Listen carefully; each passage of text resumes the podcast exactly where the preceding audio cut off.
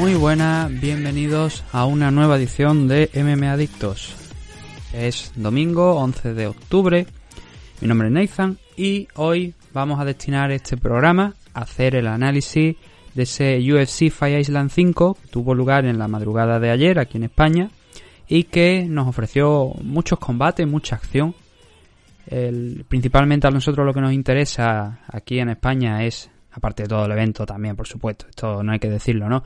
Pero es especialmente esa pelea entre Ilia Topuria y Yusef Zalal, el hispano-georgiano, enfrentándose a Yusef Zalal en el debut en UFC. Eso lo vamos a analizar por separado, eso lo vamos a sacar de, del evento. Bueno, como digo, vamos a analizarlo todo, lo que solemos hacer aquí en, en el programa, pero vamos a sacar esa parte a una parte anterior antes de empezar con todo para poder comentarle un poquito con, más detalle y, ver qué es lo que ha ido pasando en esa pelea y en este debut de Ilia Topuria.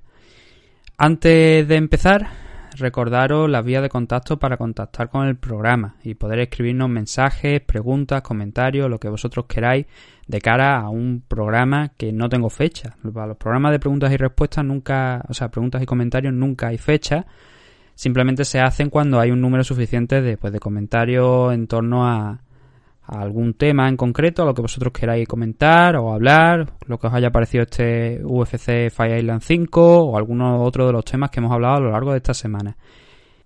¿Qué, ¿Cuáles son las vías de contacto? Pues mira, primeramente nos podéis encontrar en Twitter, MMAdictos, luego en Facebook, MMAdictos también, en Instagram, MMAdictos-podcast, en YouTube, MMAdictos TV y en Twitch mmadictos TV. Por supuesto también por correo electrónico mmadictos.gmail.com y los puntos de donde podéis escucharnos, las páginas donde podéis escucharnos o aplicaciones Spotify, Apple Podcast y especialmente Evox. En Evox es donde subimos todo el material, incluidos los programas especiales de previas, eh, noticias así que se hayan quedado fuera de, del tema, de bueno, ahora ya como hemos cambiado el formato, pues mm, las noticias no se quedan fuera del, del programa por, por lo general, pero esa previa, ese programa adicional, ese contenido adicional que os damos como compensación, como muestra de agradecimiento por vuestro apoyo, lo damos en iVoox Premium, ahí en iVoox. Tenemos la suscripción puesta por un euro cincuenta, no hay compromiso de permanencia ninguno, os dais de alta un mes porque queréis darnos las gracias en forma de aportación, tenéis acceso a esos programas especiales que subimos a mitad de semana, normalmente como digo con previas de, los próximos eventos de UFC o eventos grandes que haya y ya está, no, no, ni lo pedimos ni simplemente cuando estáis, cuando suscribís os lo agradecemos Igualmente, lo que sí que para tener acceso a ese programa de iVoox Premium, obviamente hay que estar, hay que estar dado de alta. Pero fuera de eso también tenemos Patreon, donde especialmente tenemos un taller especial para gente pues que quiera promocionarse en el programa. Ahora, como hemos, estamos emitiendo semanal, o sea, semanalmente, diariamente, pues hacemos la promo que corresponda cada día. Y por supuesto también aparece en la portada del programa cada día. Así que si tenéis alguna algún negocio, algún gimnasio, algún equipo, algo que queráis promocionar, pues simplemente tenéis que poneros, os podéis poner en contacto con nosotros si, queréis, si queréis por mmadicto.gmail.com o por alguna de las vías de contactos que he dicho, o directamente os vaya a Patreon, patreon.com barra mmadictos y ahí tenéis ese taller, ese nivel especial de 20 dólares al mes para poder suscribiros y, ahí ya pues nos pondremos en contacto con vosotros, enviaremos un mensaje o nosotros no, vosotros nos lo enviáis por correo y, nos ponemos de acuerdo para hacer eso, la promo que hacemos aquí, que vamos a hacer ahora con nuestro patrocinador y también poner el logo en portada. Fuera de eso, es lo que digo, ahora viene el momento de Dragons. Dragons con la comunidad Dragons de Nacho Serapio, en Dragons, acabado en Z, importante, punto es. Ahí tenéis más de mil clases, más de 700, bueno, perdón, más de mil vídeos, más de 700 clases de diferentes tipos de artes marciales, entrenamiento y, por supuesto, también grappling y MMA, que no solamente es que lo haga Nacho Serapio, sino que tiene un conjunto de colaboradores que le ayudan con todo tipo de cursos y todo tipo de contenido que se suben a la comunidad Dragon. Desde 10 euros al mes. Si queréis la revista en papel, son 12, 12 euros. Pero si no, si la queréis solamente en formato digital, que os da acceso a toda la plataforma, todo el archivo y por supuesto a todos los cursos de la comunidad Dragons, es de 10 euros al mes. Además, otra serie de ventajas por formar parte de la comunidad, como em, un 15% de descuento en productos de la marca Dragons, envío de gastos de envío gratuitos y un 50% de descuento en eventos, seminarios y competiciones que estén coorganizadas por Dragons. Todo esto y mucho más en dragons.es, la comunidad de Nacho Serapio.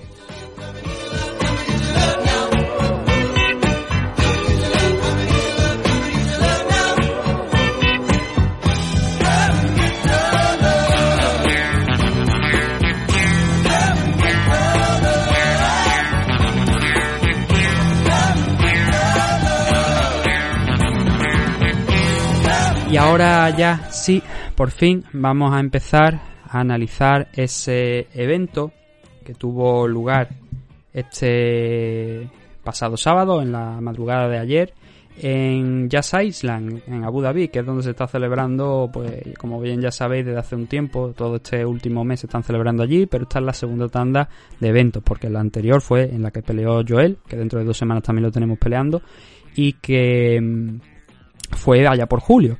Pero estamos en esta segunda tanda de eventos y ya nos estamos acercando al final. Nos queda este próximo UFC Fight Island 6 y el UFC 254. De pay-per-view a pay-per-view. Se abrió, con el 253, se va a cerrar con el 254. Así que lo que vamos a hacer es, como he dicho en un primer momento, vamos a hablar del combate de, de Ilia Topuria. No nos vamos a ir al primero de la CAR, sino vamos a ir directamente a comentar ese combate, el de Ilia Topuria frente a Yusef Salal, que fue el primero de la main card en 145 libras. Em, vimos los pesajes que había una diferencia de altura entre uno y otro, pero esto era algo que ya lo habíamos hablado en la previa y que lo habíamos estado comentando y lo habíamos puesto obviamente como un punto a favor de Salal. Lo curioso es que no sabíamos el alcance exacto de Ilia Topuria, ahora ya sabemos que está en 1,75m. Zalal en la previa dije que le daban un metro 91, 75, pero al parecer ayer lo ajustaron y creo que andaba en 72 pulgadas, que es menos de un metro 90. Aún así, obviamente seguías estando a favor de Yusef Zalal. Y la cuestión era cómo Ilia iba a vencer esa diferencia de altura y esa diferencia de alcance. Y lo hizo muy bien. El, si escuchasteis el programa de la previa del lunes, eh, está ahí, lo podéis escuchar. Y era lo que yo más o menos me esperaba. Era mi idea de cómo Ilia pensaba que eh, podía afrontar esta pelea en el caso de, bueno, visto esa, diferencia de alcance. Y salió muy bien, salió a presionar a, a Yusef Zalal, algo que consideré muy positivo. Y a partir de ahí, Zalal a mí me decepcionó porque creo que nunca Zalal llegó a entrar en, en ritmo y las veces que parecía que iba a entrar, Ilia siguió con esa presión alta y, desmontándolo, llevándoselo al suelo constantemente y trabajando ahí, diferentes tipos de sumisiones. Pero bueno, vamos todavía con, con el primer asalto. Zalal al principio estuvo bastante ágil, moviéndose alrededor de la jaula, pero Ilia estuvo también muy bien tratando de cortar los espacios.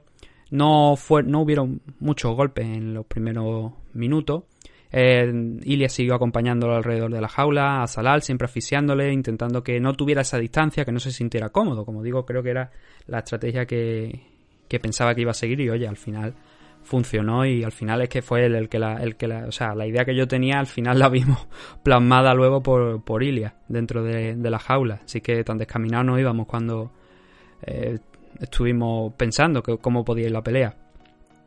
Y entonces Ilia, cuando quedaban tres minutos más o menos del primer asalto, buscó el takedown. Cogió un single leg, el Salal estuvo eh, batallando con él, dándole la vuelta, y entonces Ilia se lo sacó con un suplex lateral de lado a lado, eh, y aterrizando side control, un suplex bellísimo, muy muy bonito. Y incluso en ese side control no tardó mucho Ilia a pasar al mount y obviamente en la montada ya dije, todos yo creo que ahí en ese momento saltamos y dijimos, coño, eh, vaya debut va a tener Ilia que, va a pasar por encima de, su rival. Salar a partir de aquí creo que sorprendió mucho, la verdad. Y hay que reconocerle este punto porque Topuria durante esos dos minutos y medio que restaban de tiempo estuvo tirando sumisiones de, de todo tipo. Estuvo buscando la anaconda, estuvo intentando ajustar guillotina, volver a la anaconda. Muchísimas sumisiones muy cerca de finalizar la pelea. Que cuando yo vi que no lo conseguía, yo dije, joder, eh, Zalal sale vivo de este primer asalto cuando no debería, porque el trabajo de Ilia fue espectacular, fue como un auténtico avión.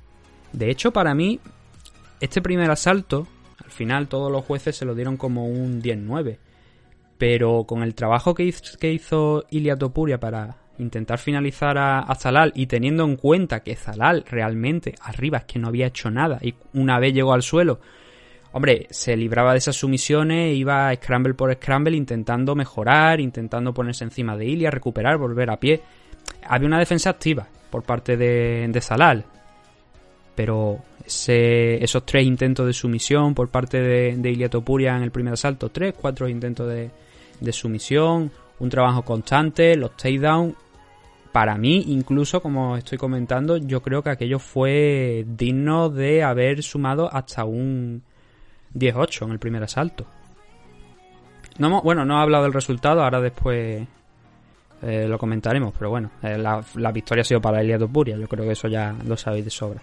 Entonces un primer round, un asalto de debut dentro de UFC muy sólido, muy impresionante, más que sólido yo diría que impresionante por parte de Ilia Topuria, confirmando pues bueno, lo que ya muchos habíamos visto, que es un magnífico grappler y que en su último combate además habíamos visto la potencia que también tenía en el golpeo, que fue algo que me llamó la atención. Entró muy bien Ilia, mano arriba cargada a la derecha cerca del mentón para eh, buscar el, golpeo y también para defenderse de los posibles golpes de, de Salal, así que oye, tanto en el striking, lo poco que hubo, que fue prácticamente nulo, porque el combate realmente, eh, después hablaremos de cifras, pero eh, fue casi todo grappling. Y claro, era el terreno que más, sobre todo más le favorecía a Ilia Topuria, porque ya habíamos dicho que Yusef Zalal es un tipo que mm, maneja muy bien, se maneja muy bien arriba en standing con el Muay Thai. Segundo salto, pues más de lo mismo, como estamos diciendo. Ilia Topuria volviendo a intentar buscar el, el takedown. En las estadísticas oficiales solo le dan uno como intentos de takedown. Yo creo que fueron varios más, probablemente fueron varios más intentos. Lo que pasa que, bueno, ya sabes cómo son las estadísticas. A veces que si no no lo oponen, no, no, no, lo marcan ellos, aunque parezcan que en tiempo real sí que hay esos takedowns, al final si no lo marcan las estadísticas, pues bueno, hoy en, en, la tarde de hoy no lo tenemos.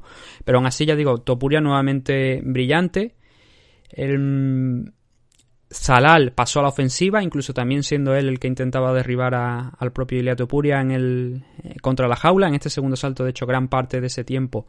Que mira, me quejé el otro día precisamente de que no conocíamos el tiempo de una estadística que estaba antes. Parece que me han escuchado. Una estadística que estaba antes que daban que era el control. ¿Cuánto tiempo de control había estado contra la jaula, en el suelo, un luchador? Pues mira, precisamente me estoy encontrando ahora que esa estadística la han empezado a poner nuevamente. Así que, oye, parece que me han escuchado.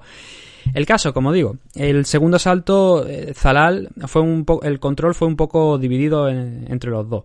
Un Zalal que intentó en la primera parte del asalto derribar a, a una estrategia que a mí me sorprendió. Oye, si eres fuerte en striking, que es tú fuerte sobre un rival que tiene potencia, pero que su principal arma es el grappling, ¿por qué te metes en, ese, en esa batalla?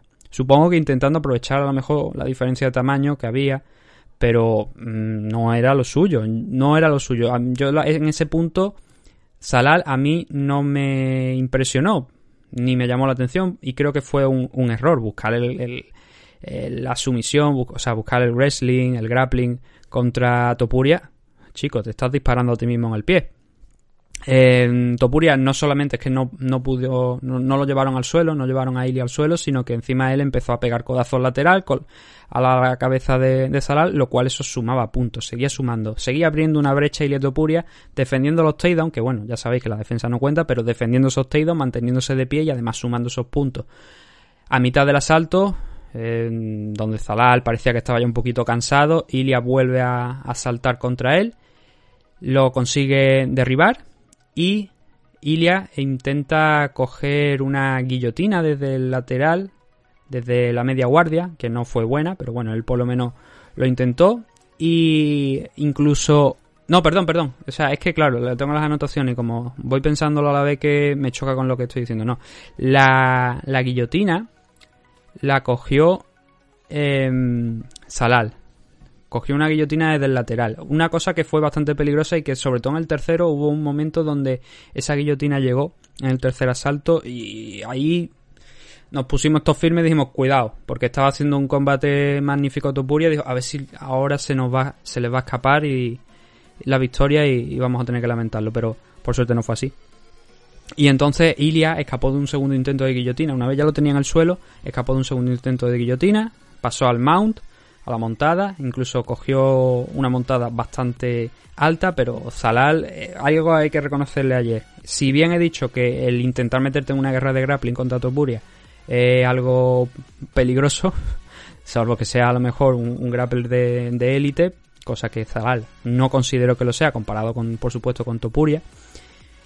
Eh, lo que sí tengo que reconocerle es la resistencia que opuso a todos los intentos de sumisión. Él nunca en el suelo se rindió, en ningún momento Zalal, sino que fue intentando hacer scramble por scramble, intentando sacarse a Ilia de, encima y, creo que lo, lo intentó bastantes veces la verdad. Hay que reconocerse lo que Zalal por lo menos lo intentó, intentó escapar de esas sumisiones. Hay un momento de este final del asalto donde resulta muy curioso porque en eso, en pleno scramble de, de Zalal y Topuria, hay un momento donde Ilya se queda con la pierna metida y Zalal intenta acogerla para ver si puede agarrar un heel hook, un leg lock de algún tipo y la tranquilidad con la que el árbitro le pregunta a Topuria que si iba las cosas bien y Topuria levanta el pulgar como diciendo, sí, sí, no, o sea, con tranquilidad, aquí no pasa absolutamente nada. Por eso es, algo que destaqué también de, en la previa, ¿no? El nivel de entereza mental que había estado demostrando Topuria y que ayer es que no lo dudó, no lo dudó. Fue desde el primer asalto a por Salal y eso habla mucho y muy bien de, de Ilia. Y por eso creía, yo pensaba que ese factor lo traía ya de casa, de todos sus combates anteriores, y que eso iba a ser algo muy bueno. Y de hecho, al final lo acabó siendo. Tercer asalto. Eh, más takedown de, de Ilia Topuria. Tres asaltos de los cuatro que dicen las estadísticas que intentó. Nuevamente creo que fueron alguno más. Y lo que pasa es que hubo en uno de ellos ese momento que he dicho que fue bastante... Ahí yo creo que más de uno contuvo la respiración porque lo cogió en una guillotina, lo tenía en la guardia, estaba apretando, pero eh, para nada. Ilya sacó la cabeza a pesar de esos momentos de tensión. Pasó a media guardia, a media guardia, siguió trabajando, cogió incluso la espalda en una de estas que Salal intentó rodar para quitárselo de encima. Y el único pero que se le puede dar a la actuación de Ilia Topuria en este combate viene al final. Viene precisamente ese minuto y medio donde lógicamente, como era de esperar, era normal, él estaba con menos cardio, con menos energía de la que estaba Salal. Y eso era obvio. Y no pasa nada por reconocerlo. Eso, era, eso fue una verdad. O por lo menos daba la impresión dentro de la jaula. Igual Zalal también estaba, estaba tocado, obviamente, pero igual por un poco de, de sacar cojones, digamos, de decir, oye, me está ganando, voy a perder el combate, tengo que intentarlo. Y, y Topuria empezó a retroceder, y retrocedió bastante. Eh, casi yo diría que, bueno, no pidiendo la hora, pero sí mmm, complicándose un poquito la vida, que luego en la parte final sí que lo solventó muy bien, porque consiguió un nuevo takedown ya cuando estaba a punto de, acabar el tiempo y, volver a ganar el control de la pelea para asegurarlo todo, que no hubiera problemas. Pero sí que hubo ese minuto y medio final donde, oye, eh, hemos, ha estado maravilloso. Yo creo que ese 28-29 que le dan los tres jueces no está justificado. Para mí es un 30-27. Y como he dicho, creo que hasta un 30-26 si por lo menos bajo mi juicio, el primer asalto con todas esas sumisiones que se sacó Ilia estuvo muy cerca en múltiples ocasiones de finalizar la pelea. Lo lógico es que con tanta sumisión eso hubiera llevado un premio pero eh, me da la sensación de que los jueces no se atreven o tampoco están acabando de juzgar muy bien el tema del, del, grappling. Y es algo que hemos visto en muchas otras ocasiones, donde luchadores a lo mejor están en una posición inferior dentro de, en el suelo, cuando tocan el suelo están en una posición inferior, pero esos luchadores están mucho más activos que el rival, incluso cogen alguna sumisión, y hay veces que los árbitros no valoran eso. En este caso no, no, no, es, ese, no es ese mismo ejemplo, pero sí que hemos visto ocasiones en las que se da eso. Aquí en el caso de Ilia Topuria lo podemos aplicar eso que estoy comentando desde el punto en el que yo creo que eso es un 18 por coño, lo fácil que estuvo Ilia Topuria a punto de, o sea, lo fácil, la de veces, la gran cantidad de veces con las que Ilia Topuria estuvo a punto de acabar la pelea, con Anaconda Show, con Guillotina, volviendo a cambiar a la Anaconda, múltiples sumisiones. Yo creo que eso debería haber tenido un premio reflejado en un 18 al final. Que no pasa nada porque la victoria es un 28-29. Yo estoy en desacuerdo, yo creo que un 30-27. Supongo que ese minuto y medio final del combate que estamos hablando, donde Ilia empieza a retroceder porque se nota más cansado, em, puede que eso sea lo que haya determinado, lo que haya pesado por parte de muchos jueces para darle ese tercer asalto final a Salal. Pero al final la decisión es unánime, yo creo que todo el mundo, sin ninguna duda, y es que no te lo pueden decir de otra manera, está de acuerdo en que Ilia Topuria ganó ese combate. Y cositas que, por ejemplo, he dicho esa estadística de que han añadido ahora otra vez nuevamente a, las estadísticas de UFC, que es el tiempo de control, el tiempo que ejerce control. Pues mira, el combate tuvo 15 minutos y Lia Topuria estuvo en control 8 minutos. Si eso no gana un combate, que es lo que te quiero decir, que va a Dios que lo vea. en el tema de los golpes, ya he dicho, en la parcela del striking hubo poquitos golpes por ambas partes, porque mucho tiempo entre el control de Ilia Topuria y el control de Salal suma más de 10 minutos.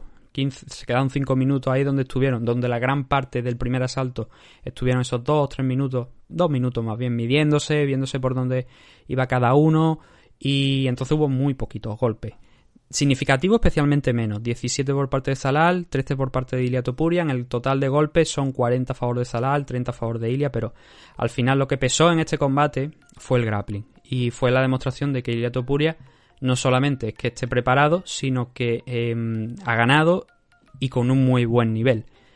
Cosas que me han resultado también positivas, más allá por supuesto de la victoria, el buen hacer de Ilia, cómo salió con la mentalidad adecuada, bueno, adecuada ya digo, adecuada la, la, esperada, la que le daba más posibilidades de ganar, no sentarse a esperar a ver por dónde, no, no, salir a por la pelea, por el combate, presionar a Zalal. Cosas positivas también que vi, me gustó mucho que esto fuera a, a decisión. ¿Y por qué digo esto? Porque ahora hemos visto cómo aguanta Ilia, porque hasta ahora todo le había, o sea, todo había sido en los primeros asaltos. El llegar, no quedar a su rival, someterlo, no había sufrido, digamos, complicaciones, no había tenido que trabajar tan duro como trabajó en el combate de ayer. Y eso creo que es muy positivo y es una experiencia muy buena para, no solamente para él, sino para cualquier luchador y va a aprender seguro mucho de esta, de esta situación, de este combate, de ese, de todo lo que lo ha rodeado, de cómo ha ido, de ese minuto y medio final del que estamos hablando, puede sacar cosas muy positivas, muy buenas, además por supuesto de haberse llevado la victoria bajo el brazo, que eso era lo principal y era lo primordial. Con esto Ilia Topuria se mueve ahora a un 9-0. Sigue invicto, sigue un magnífico nivel, 23 años, el límite es el cielo. La pregunta es, ¿qué será lo siguiente? Yo creo que, eh, teniendo en cuenta, en, mi opinión, eh, no digo que esto sea así, pero mm, pienso que Ilia Topuria en 135 sería un auténtico monstruo y, un, y muy malas noticias para grandísima parte de la división. Creo que si todavía puede hacer el corte, y lo puede hacer, 135 es lo ideal. 145 es algo que está muy bien, pero ya vimos esa diferencia de tamaño que tenía con que tenía Zalal en su favor, esa diferencia de tamaño y, alcance, que luego la, consiguió anular completamente Ilia Topuria en un alarde de oye, de que no sé, yo era la opinión que tenía, que si salía por el combate, si salía a agobiarlo, si no entraba en ningún momento en distancia de striking, iba a ser mucho más fácil para Ilia. Yo es lo que pensaba. Y fue el game plan que creo que al final también su equipo y él desarrollaron y, que les dio la victoria pues sin mucha complicación. Muy trabajada, obviamente, porque, joder, yo creo que cuando acabó el primer asalto, alguien a lo mejor de su esquina o el propio Ilya estaba diciendo que más tengo que hacer para someter a este hombre. porque como, de las maneras en las que lo intento y intentándolo con todo, no hemos hablado de la defensa de, no he hablado de la defensa de Salal. Salal, muchos de esos intentos de anaconda y de guillotina, es verdad que estaba muy cerca de, de la pared de la jaula. Entonces, a veces esa presión, también utilizando la pared, la utilizaba para disminuirla o para intentar sacar a Ilia de la posición. Eso fue un buen trabajo por Salal. Salal estuvo muy bien trabajando la defensa de las sumisiones. Eso es algo que hay que reconocerle. Pero Ilia estuvo mejor eh, presionando, agobiando, em, trabajando una y otra vez, y anulando los intentos de Scramble de levantarse, de incorporarse, de salir de esa posición de Zalal. Y yo lo único que eché de menos de Zalal ayer fue el que intentara más el golpeo, el que intentara más el striking, el moverse en una distancia más lejana, teniendo en cuenta también que la jaula del de, Fire Island es más grande que la del Apex. Eso quiere decir que tenía más distancia. Y no lo vi, no lo vi y fue algo que me defraudó, entre comillas, porque esperaba algo así. Esperaba un, a Zalal saliendo un poquito mejor con el striking, pero no, no fue así. También, como estamos diciendo, en parte por el gran trabajo de Ilia Tupuria. Pero cuando tuvo la oportunidad tampoco lo, intentó. Y ahí, claro, esa, esa si a ti te están presionando como presionó a Ilia y no puedes sacar tu striking, es lógico, es normal. Pero cuando ese minuto y medio final donde ya se vino ya se, ya se veía a un Ilia más cansado y que la pelea podía estar de pie, mm, tampoco lo utilizó tanto. Entiendo también que por el cansancio de los 12-13 minutos anteriores. Pero me defraudó un poquito ahí en esa situación Yusef Zalal, al que creo que le espera también un buen futuro. Pero claro, ahora se ha encontrado con Ilia Topuria y obviamente aquí todo el mundo quería que ganase Ilia, como no podía ser de otra manera. Así que la victoria se ha ido a parar para, para Ilia Topuria. Y mantengo lo que he dicho. Creo que en 135 va a dar muchos problemas a muchísima gente.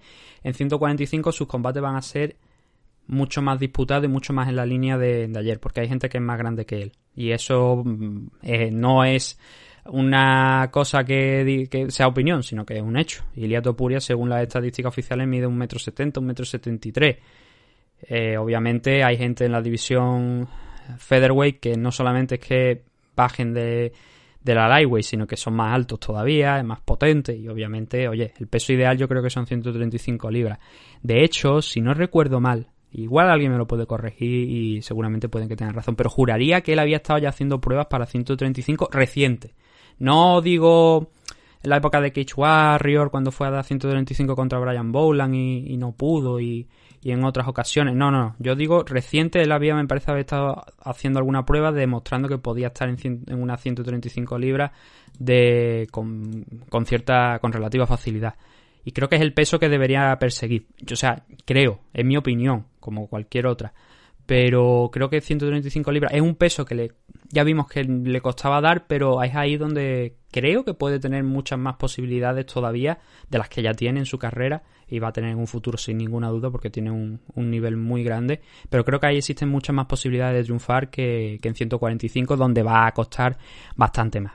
Pero bueno, ya digo, es solamente mi opinión y simplemente eso, oye, me alegro de que todo saliera bien, de la victoria, de que también espero que vosotros lo hayáis disfrutado. De hecho, tengo uno, un oyente que me mandó ayer la, una apuesta que había hecho que hoy por suerte pues ha llevado, creo que me parece que han sido 150 euros gracias a la victoria de Ilia Topuria, así que oye, que los disfrute también a todos los que habéis apostado a favor de, la victoria de Ilia y nada, eso, simplemente eh, darle la enhorabuena y que vengan muchas más, no sé, yo creo que ya a lo mejor en 2021, o sea, en 2020 no lo vemos ya, es la impresión que tengo, pero ahora vienen buenos tiempos, porque como contamos el otro día en el programa, le han dado el visado, con lo cual va a ir a Estados Unidos dentro de, poco tiempo y va a estar entrenando, va a estar allí mejorando mucho más sus conocimientos y, oye, mm, aprender siempre es bueno y de la forma en la que lo va a hacer Ilia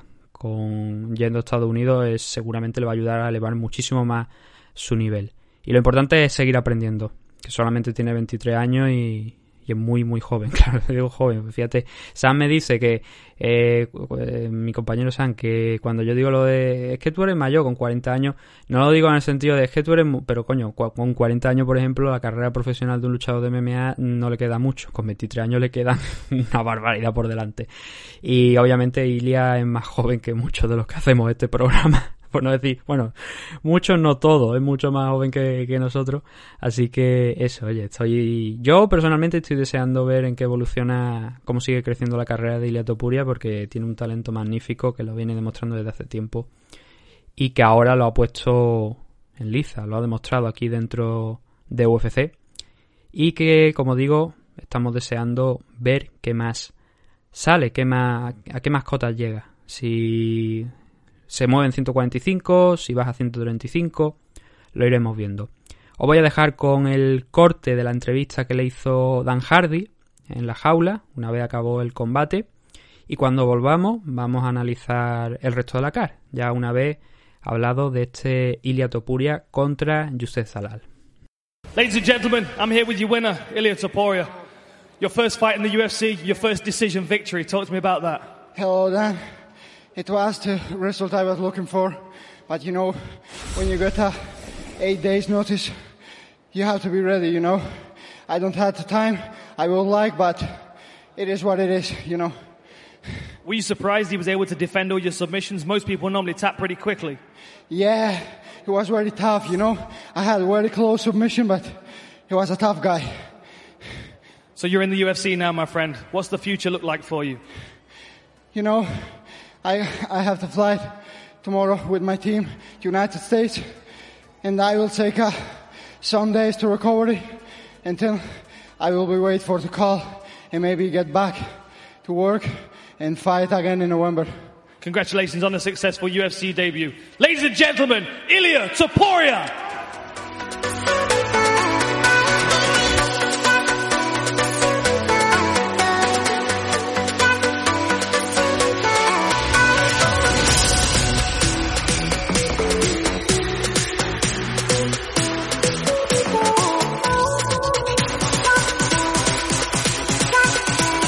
Escuchabais las palabras de, de Ilia Topuria. Como siempre digo, si tenéis algún comentario al respecto o algo que queráis aportar, solamente tenéis que enviarlo a alguna de las vías de contacto que hemos dicho al principio y las leeremos aquí en, el programa. El primero de los combates que teníamos en esta card del UFC Fire Island 5 del 10 de octubre. Primero era Bruno Silva, el brasileño, enfrentándose a Tagir Ulanbe, Ulanbekov en 125 libras en la división Flyway. Un combate muy interesante, la verdad. Estuvo muy, muy interesante. Había una diferencia también de, tamaño entre uno, y otro bastante evidente. Y al final el Dagestaní estuvo.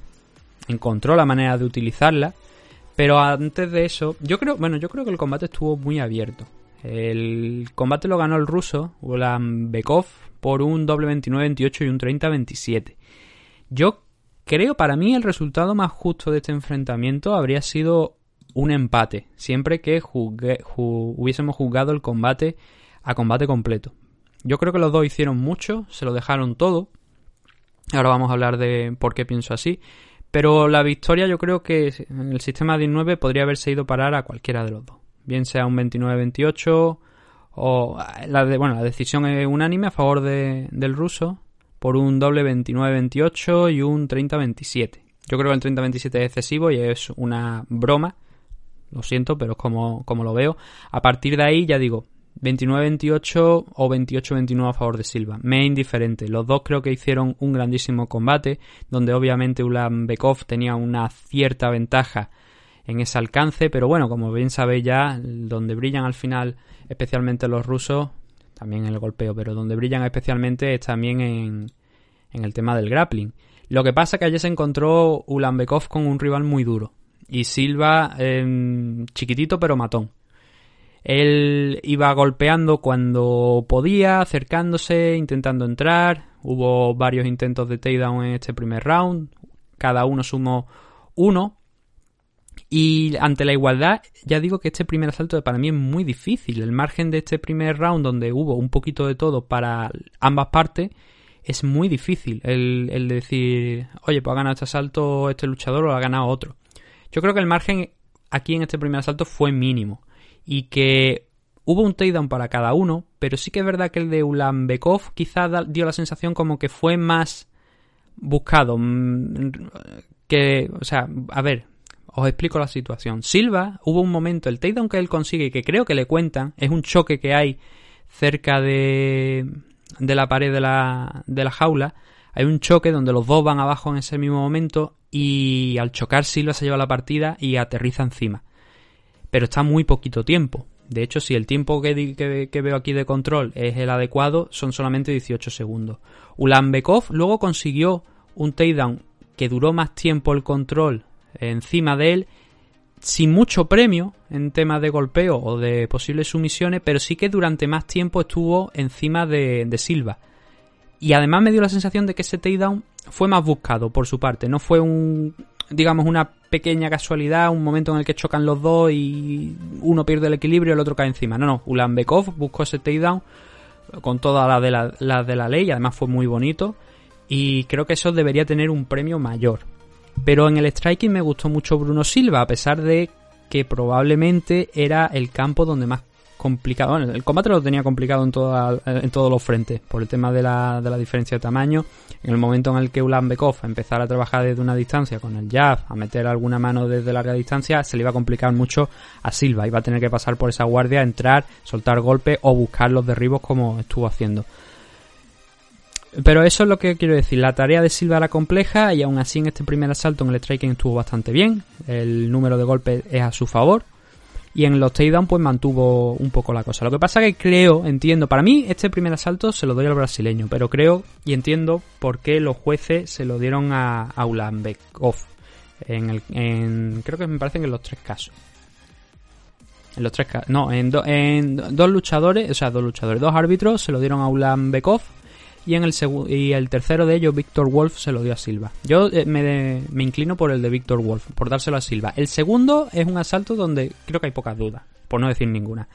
El combate arriba seguía parejo, pero Ulanbekov empezaba ya a trabajar esos golpes desde fuera con tranquilidad y sobre todo, importante, sumó muchos más derribos en este asalto. Sí que es verdad que de, los, eh, de todos esos derribos solamente hubo a lo mejor uno donde pudo sacar algo más, pero el control por lo menos de la pelea sí que lo, tenía de sobra. Y claro, obviamente si tú realizas, según las estadísticas oficiales, son 3 de 4. Yo nuevamente me voy al punto de lo que he dicho con, con Ilia. Puede que fueran alguno más, pero bueno, 3 de 4. Vamos a contar bien la, vamos a contar con las estadísticas y, y no nos vamos a marear más. Y como digo, fueron takedown donde lo fue completando, donde fue manteniendo durante a lo mejor pocos segundos, pero sí eh, durante un tiempo a, Silva en el suelo y creo que eso obviamente pesa mucho, sobre todo si, como vemos aquí la estadística oficial, estamos hablando de cerca de dos minutos y medio de, control en este asalto. Eso no lo discute nadie en el segundo round, por eso, más takedown, un striking muy limpio, muy ajustado, poquito, pero iba marcando la, cara de, de, Silva.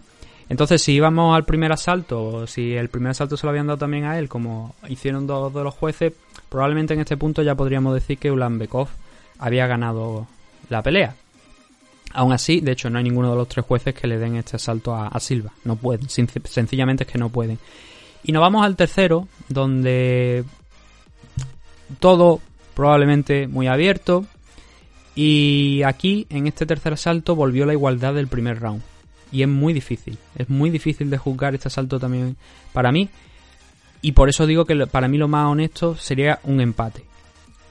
¿Por qué creo que es un empate y por qué creo que este asalto es muy difícil? Es que las cifras no mienten y, el que, vosotros si habéis visto el combate probablemente tengáis esa sensación también de que fue muy igualado y se podría haber ido a favor de cualquiera. Uno tiraba un takedown, el otro lo paraba, luego era el otro el que intentaba llevar a su rival al suelo y era el otro el que lo paraba y en el striking no había diferencia ninguna tampoco. En el número de golpes y en la intensidad no había nada. Entonces, o sea, nada me refiero de no había una desigualdad hacia en contra de ningún lado. Por eso yo creo que mm, viendo también cómo acabó el combate, donde esos últimos 10 segundos empezaron a intercambiar golpes a banda y banda, buscando a ver si podían abrir una diferencia o, ver si alguien caía y decretar, o sea, inclinar la balanza a su favor, no llegó a esa situación, a pesar de esos 10 segundos finales. Entonces, un combate muy complicado de, de juzgar. Para mí fue muy complicado de juzgar. Yo creo que un empate para ambos habría estado bien. Habría sido acorde, pero claro, ya sabéis. Eh, yo estoy a favor de, eso, del combate completo, antes que de un 10-9. El caso aquí, lo importante es que Ulanbekov ganó a Bruno Silva por una decisión unánime, como estamos diciendo, un doble 29-28 y un 30-27. Y entra a UFC con una victoria en contra de Bruno Silva, que ahora suma su tercera derrota consecutiva y probablemente está en la puerta de, de la venta del nabo, para que nos vamos a mentir después de tres derrotas consecutivas. No fue mal combate, fue un buen combate de Silva, pero al final los jueces decretaron que el ganador era Ulan Bekov y contra eso poco se puede hacer. El segundo de los enfrentamientos era Tracy Cortez frente a Stephanie Egger en 135 libras. Una decisión unánime a favor de Tracy Cortez por un, doble, un triple 30-27. En un combate que no tiene mucha historia. Aquí Tracy Cortez dominó prácticamente de principio a fin, sin muchos problemas, en el suelo, controlando a la perfección a, Stephanie Egger, asalto por asalto. Ella sumó un takedown cada asalto y con eso le dio para controlar a, a Egger que en striking, arriba, tampoco se mostró especialmente brillante y que en el suelo, al menos, sí que es verdad que con la espalda contra la lona lo intentaba, intentaba quitarse a, a Tracy de encima. De hecho, eh, en algún en el tercer asalto creo que también intentó alguna sumisión y algún takedown, pero por lo menos se mostraba activa, no se convirtió en un peso completamente muerto. Y esa, ese triple 30-27 del que estamos hablando está justificado y no hay posibilidad, menos para mí, de que eso se desvíe con un 18 en algún asalto o alguna cosa, o que desde luego pensemos que Trace, eh, Stephanie Egger ganó alguno de ellos. No, la verdad es que no. Tracy Cortez no necesitó en ningún momento su striking, sino que simplemente, como estamos diciendo, llevó la pelea al suelo. Y en muchas ocasiones es quizá a lo mejor la lo que a Eger puede que le pase aquí en este en este combate. Que hubo mm, bastantes intentos muy buenos además de Stephanie Eger por ser la que, la que consiguiese la posición superior. El problema es que, por ejemplo, tanto creo que fue en el primero como en el tercero, intentó un throw desde la cintura, empujando hacia un lateral, lanzándola por encima de la cintura, y eso lo hacía muy bien y lo conseguía, conseguía el movimiento, pero cuando iban a aterrizar, al final Tracy Cortés manejaba mejor el equilibrio y acababa por encima de ella. Y muchos de esos intentos de takedown al final se acabaron volviendo en contra de Eger y especialmente, ya digo, este throw del primer asalto y creo que también uno me parece que hubo en el tercero. Se le ponía en contra por ese motivo. Y ante eso pues poco podía hacer más que estar, intentar estar activa, intentar ver si se podía quitar a Tracy Cortez encima, pero cuando lo conseguía, ah, un scramble y otra vez se le colocaba encima. Muy complicado para, para Stephanie Eger. Lo intentó y en el segundo y tercer asalto pues más de lo mismo un control por parte de, Tracy Cortez muy bueno una vez esa pelea tocaba el suelo por, un, por algún dando lo suyo y poco más que contar porque no podemos decir nada más de este combate debido a eso, debido a la, al control, al dominio que ejerció Tracy Cortez sobre Stephanie Eger en los tres asaltos. Una Tracy Cortez que después de esto pues suma su segunda victoria consecutiva aquí en UFC no conoce la derrota desde hace desde su combate de debut profesional en las MMA y ahora mismo pues eso suma un 8-1 de récord ayer tuvo una buena actuación no la más interesante emocionante del mundo porque controlar una pelea en base de a base de takedown si no viene acompañado de un trabajo para el aficionado pues obviamente no es lo más recomendable no es lo más vistoso pero al final es una victoria que cuenta para su récord y eso es lo importante. Y Stephanie Eger, que estaba haciendo aquí su debut en UFC, cae a un 5-2 de récord y veremos en un futuro, le dan una nueva oportunidad, porque la verdad es que ayer la actuación no tampoco, su rival tampoco le permitió hacer mucho más, pero bueno, es lo que, es lo que hay y ya sabéis cómo funciona UFC. Un combate te puede cortar tranquilamente. El siguiente de los enfrentamientos fue, yo diría, un clinic por parte de Giga Chikatse. Lo lamento por obviamente nuestros oyentes venezolanos, pero creo que ayer Giga demostró, bueno, no sé si es Giga o Giga, eh, demostró una total solvencia y a Morales lo hizo parecer un paleto. Y no digamos y no digo que Morales fuese un paleto, pero que lo hizo parecer como un paleto entre comillas sí que es verdad. No me, lo no me lo cojáis como algo ofensivo, porque no. O sea, creo que Morales hizo allí cosas muy bien, pero Chikatse lo anuló casi prácticamente por completo. Morales hizo algo, como digo, varias cosas bien. A mí la primera me pareció muy buena, que fue salir avanzando, ir a por Chikache, no permitirle que se durmiera, que estuviera tranquilo, sino agobiarle, que, hiciera algo, que tuviera que mantenerse activo y que no se sentara. Eh, Chikache, en su línea de striker de élite, de kickboxer de élite, el tipo iba cambiando la stance, iba buscando ángulos, iba dificultando mucho el avance de Morales y algo que hizo muy bien a lo largo de todo el combate fue ir golpeando a la contra. Él iba metiendo las manos a la contra y frenando a Morales en el sitio y eso pues le permitía ir sumando puntos. Tuvo el timing muy bien cogido en este primer round. El pobre de Morales no lo encontró y de hecho hay un momento en este primer asalto que no lo han reflejado las estadísticas, pero me da la sensación como que hay un knockdown a la contra de Morales. Lo que pasa es que se levanta tan rápido que probablemente no lo hayan siquiera contado como, como un knockdown. Igual fue un tropezón. No sé, yo lo tengo aquí puesto, pero eh, puede que no, que no fuera un knockdown como tal, sino que fuera un resbalón de, de Morales.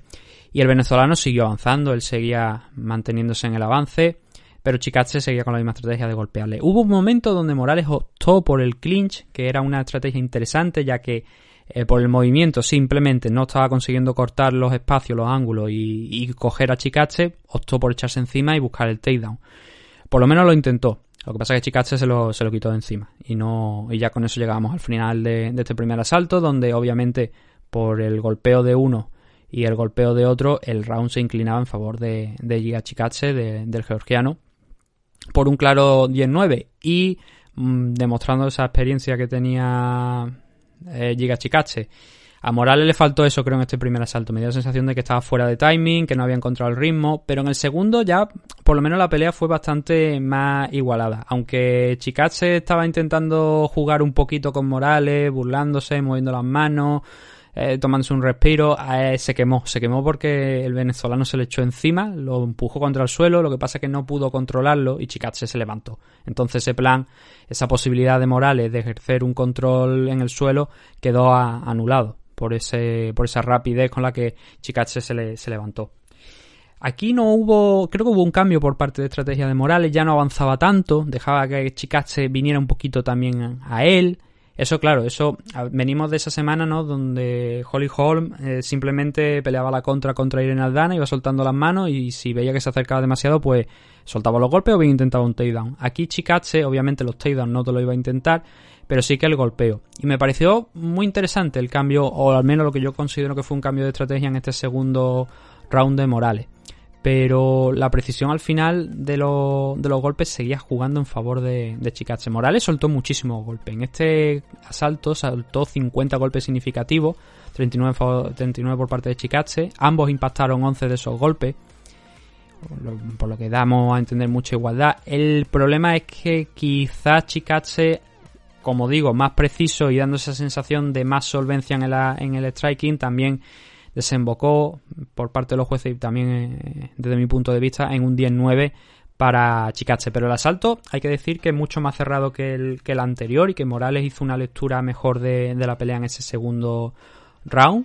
Y con esto nos llevamos al tercero, donde lo más destacado es sobre todo un momento a mitad del asalto, cerca me parece que eran de los dos minutos, no tengo apuntado, no tengo un timestamp apuntando exactamente o sea, el tiempo en el que, en el que ocurre. Pero hay un momento donde Chikache consigue un knockdown con una derecha, creo que fue impecable, que noquea, es así que manda la lona a Omar Morales y a partir de ese momento Morales se recupera, se levanta, pero ya no es lo mismo, ya se nota que ha perdido el fuego, que ese knockdown le ha hecho daño, que un round, un asalto que hasta ese momento creo que iba bastante parejo también, Em, quedó totalmente en favor de, del georgiano después de esa mano derecha que, ya digo, mandó a la lona al venezolano y no pudo recuperarse quitando en los minutos, en los minutos, en los instantes finales, los últimos segundos, donde eh, dio la impresión de que se había recuperado y que intentaba volver a pasar a la ofensiva. Pero Chikaze hizo un trabajo impecable un trabajo para ver el combate, no solamente para escucharlo. Si no lo habéis visto, lo recomiendo. Vaya a apreciar muchas cosas de las que hace Chikache. Es un striker de élite mundial. Nadie espera menos nunca de él. El problema es que, claro, nos ceñimos en eso. Es un striker eh, bajo presión de un wrestler o de un grappler. Vamos a tener que ver cómo funciona. Sus últimos combates han sido bastante interesantes, muy buenos. Todos los combates que ha tenido Chikacha aquí en, UFC han sido muy buenos, pero sí que es verdad que el último fue contra Irwin Rivera y hubo momentos obviamente muy buenos. Irwin es un 135 libras, Y aún así tuvo su oportunidad, su par de oportunidades a lo mejor, esas dos contras en el minuto 90 cuando el resultado está 1-0 del equipo que está perdiendo y que no sabes que, cómo lo ha hecho, pero pues ese tipo de contra, Erwin Rivera tuvo alguna opción mínima, muy mínima, muy, muy pequeñita, muy controlado aquel combate por Chicache. Pero contra alguien que sea un grappler igual puede acabar pasándolo mal. Puede acabar eh, complicándose mucho la vida porque es por otra parte lo esperable. Nadie espera que, por ejemplo, eh, no sé, cuando el Conor McGregor contra Javi Nurmagomedov nos vamos al extremo, todo el mundo esperaba que Javi lo pusiera contra la lona y empezara a, aplastarle a base de golpe, como finalmente fue. En el caso de Chikatse, eh, creo que tiene todavía que enfrentarse contra un grappler o contra un wrestler y a partir de ahí veremos cómo funciona la situación. De momento, muy bien, pero ahora es momento ya también, a su vez, de moverse a algo más interesante. Y eso más interesante obviamente tiene que ser alguien que esté dentro de, los rankings. Opino que tiene que ser alguien que esté dentro de los rankings. Cuatro victorias consecutivas yo creo que ya es suficiente para pelear contra alguien. Si no, oye mira, se me ocurre un nombre muy interesante que sale precisamente de un combate en el Comain Event de la noche, que es ese Edson Barbosa contra Amir Hani. Creo que Amir Hani podría ser un rival, un grappler además, precisamente que podría enfrentarse a, a Giga Chikache y ver en qué nivel está Chikache. Pero se me ocurre otro nombre también para, para Amir Hani y eso hablaremos después. Morales, la primera derrota profesional, en algún momento tenía que llegar, tarde o temprano, a todos le llega la derrota, salvo que te llame Javi Nurmagomedov y ha sido contra Giga Chicache. Nada que achacarle al venezolano, yo creo que lo intentó de la mejor manera que tenía, no se le puede echar nada en cara. Y hombre, obviamente ese tercer asalto cuando lo mandan a la lona ya un poquito también te hace desconectar. Pero él estuvo valiente, él lo intentó. Creo que tiene, que, tiene aquí cosas de, las que aprender en este, en este combate, pero bueno, ya digo, era cuestión, yo creo, como, como estoy diciendo, que tarde o temprano, con el nivel de luchadores que hay aquí en UFC, eh, Omar Morales pues acabará cediendo alguna derrota. Aún así, ya digo, no, no fue una buena actuación, no vamos a mentir, fue una actuación que fue controlada por Chikache, que él pudo igualarle en el segundo y en el tercer asalto hasta ese punto en el tercer asalto donde se produce el knockdown. Pero, oye, tiene sitio en, UFC todavía, desde luego, y, tiempo por delante, como bien ha demostrado contra Gabriel Benítez y contra Maestro, contra dos más. Nos movemos al siguiente de los combates. ¿Qué tenemos más por aquí? Mira, Tony Kelly contra Ali Al-Kaisi. Y este es el último combate que tenemos que se va por decisión en estos primeros cuatro enfrentamientos. Ya a partir de aquí, el resto de la carta preliminar son todos finalizaciones. Kelly derrotó a Al-Kaisi por un doble 29-28 y un 30-27. Un combate que para mí aquí no hay discusión con la, con la decisión. Yo creo que es evidente que, que Kelly hace más por ganar este enfrentamiento de lo que hace Alkaisi. Aunque Alkaisi salió con un game plan que era muy claro. Él intentaba derribar a, a, Tony Kelly y a partir de ahí que pasara lo que tuviese que pasar. 5 takedowns de 15 que intentó según las estadísticas oficiales. Muchos de ellos en el tercero.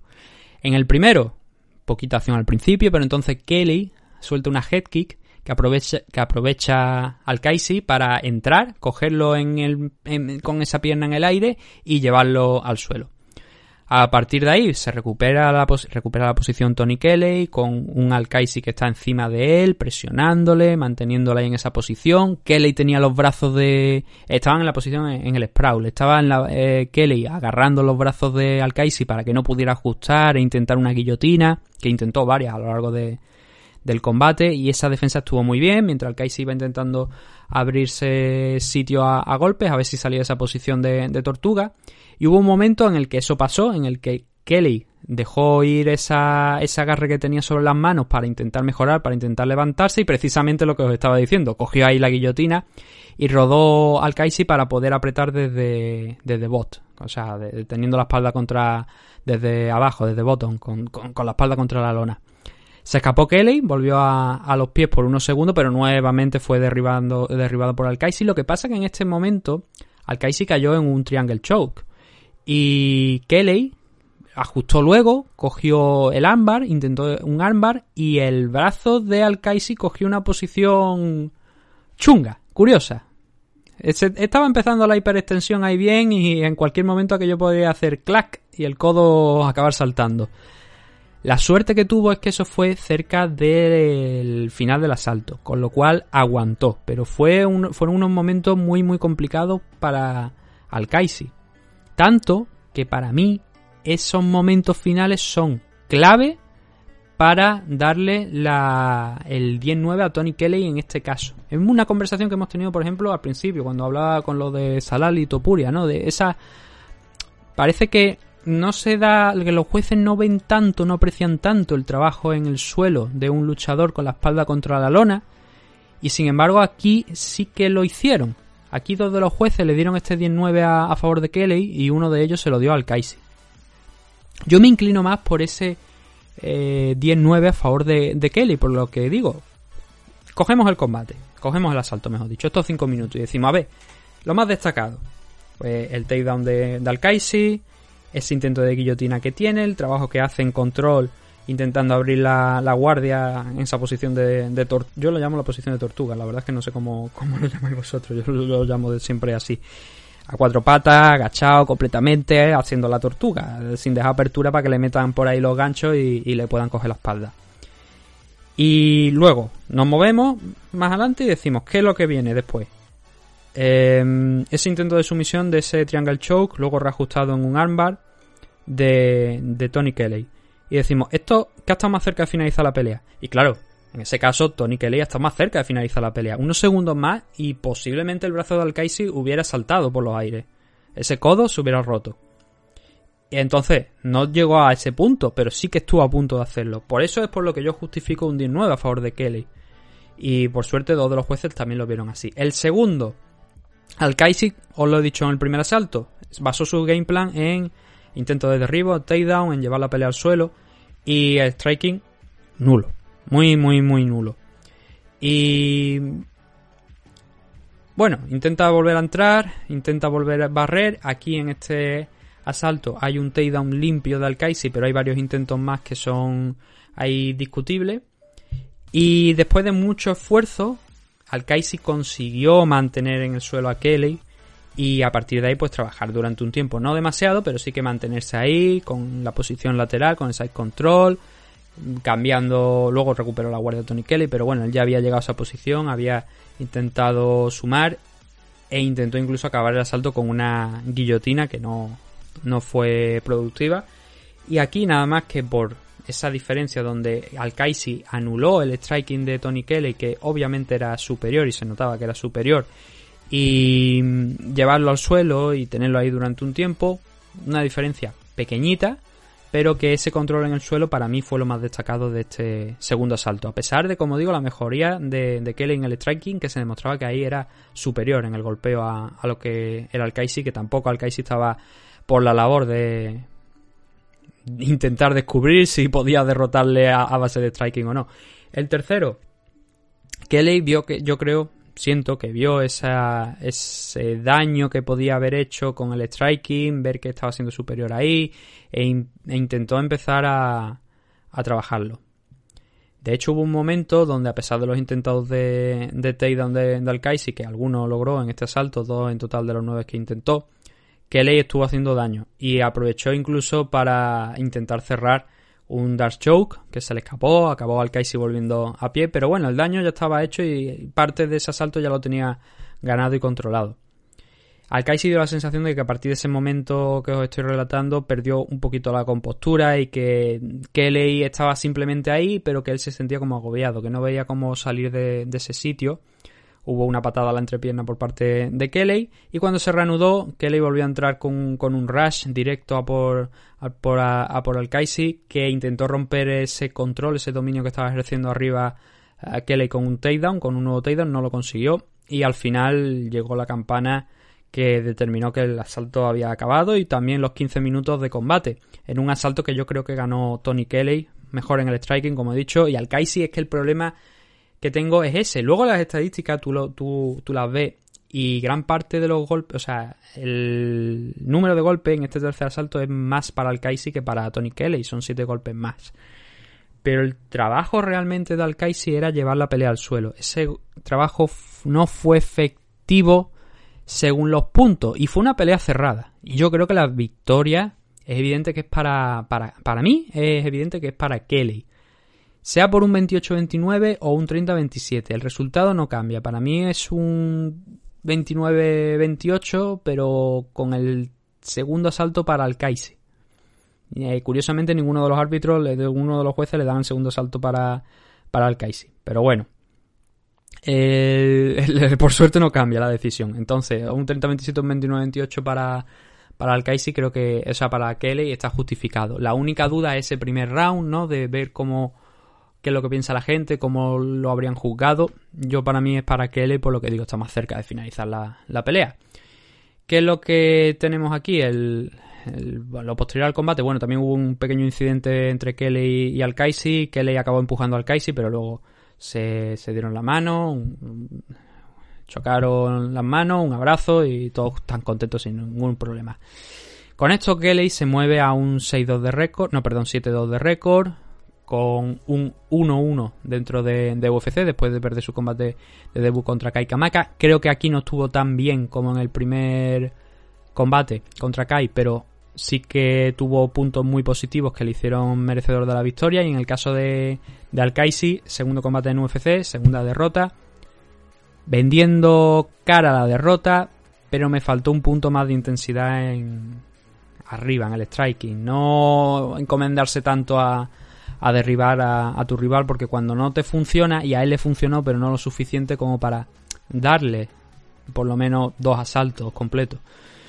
Entonces, claro, la derrota, para mí, el, ganador es meridianamente claro, a favor de, de, Kelly la pelea, pero también te digo que si se lo hubieran dado al Kaisi, no me hubiera llevado las manos a la cabeza, no habría dicho que es un robo, me habría extrañado, sí, pero... Y habría diferido de la decisión, pero fue una pelea justa, la verdad. ¿Qué más tenemos por aquí? Ahora ya empezamos con los caos, con las finalizaciones, hasta llegar a ese combate de Ilia que ya lo hemos analizado. Entonces, nos quedan tres combates de la car preliminar, son tres finalizaciones y además por la vía rápida, quitando esta primera de, del combate de Joaquín Buckley frente a Impa Sanganay, el resto son todas en el primer asalto y llama un poquito tiempo. Nos movemos a ese combate, 185 libras. Joaquín Buckley noqueando a Impa Sanganay en un KO que probablemente a final de año sea el KO del año. Y ayer hubo varios KO muy interesantes. Cali 2, por ejemplo, en, en KSW tuvo una jumping switch kick que noqueó a, a su rival. Fue impresionante, las cosas como son. Y aquí, claro, cuando yo creo que Joaquín Buckley dijo, hostia, sujétame el cubata, que allá voy.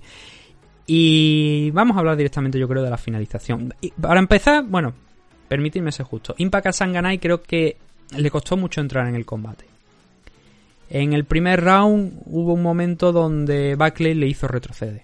Dos tipos fuertes, dos tipos grandes, intercambiando guantazos, pero hubo un momento donde Buckley le hizo retroceder y se notó que Impact Sanganay no estaba cómodo dentro de, de la jaula y que Buckley estaba controlando. Algo parecido a lo que Buckley consiguió hacer contra Holland en su primer combate, con la diferencia de en aquel entonces Holland al final, cuando dijo, oye, se ha acabado el juego, empezó a trabajar en la distancia que se sentía cómodo sin exponerse y aseguró sin mucho eh, sin mucha dificultad de la victoria además porque luego también lo acabó noqueando pero Buckley estuvo bien en algunos momentos de, de, aquel combate y aquí entró muy enchufado. E Impa tardó en despertar. En la parte final del primer asalto ya empezó, empezamos a ver cosas positivas por parte de Impa Kasanganay, ya se le veía que estaba un poquito despierto, que estaba empezando a mejorar, pero eso no puede negar los cuatro minutos, tres minutos y medio del inicio de, asalto de, Buckley, que estuvo bastante superior en el striking, controlando el centro de la jaula, a, golpeando, haciendo daño, haciendo retroceder a Impa Kasanganay, las típicas cosas por las que los jueces al final te dan el asalto. El segundo, bueno, eh, aquí también hay un momento donde Buckley hace retroceder a, a Impaka Sanganay, pero al final lo importante, lo que va a pasar a la, historia, lo que vamos a recordar durante mucho tiempo, lo que Terry Etting probablemente la noche de ayer se fue a la cama pensando, hostia, por fin voy a dejar de salir en los highlights de UFC, fue la tremenda coz que, eh, porque es una coz que, que Buckley le suelta a Impaka Sanganay.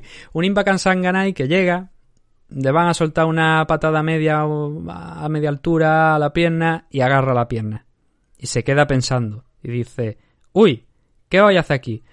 Pues lo que Buckley hace es girarse, pegar un salto con la otra pierna que tiene libre y pegarle literalmente una coz en el mentón de abajo arriba que hace que Impact Sanganay vea las estrellas.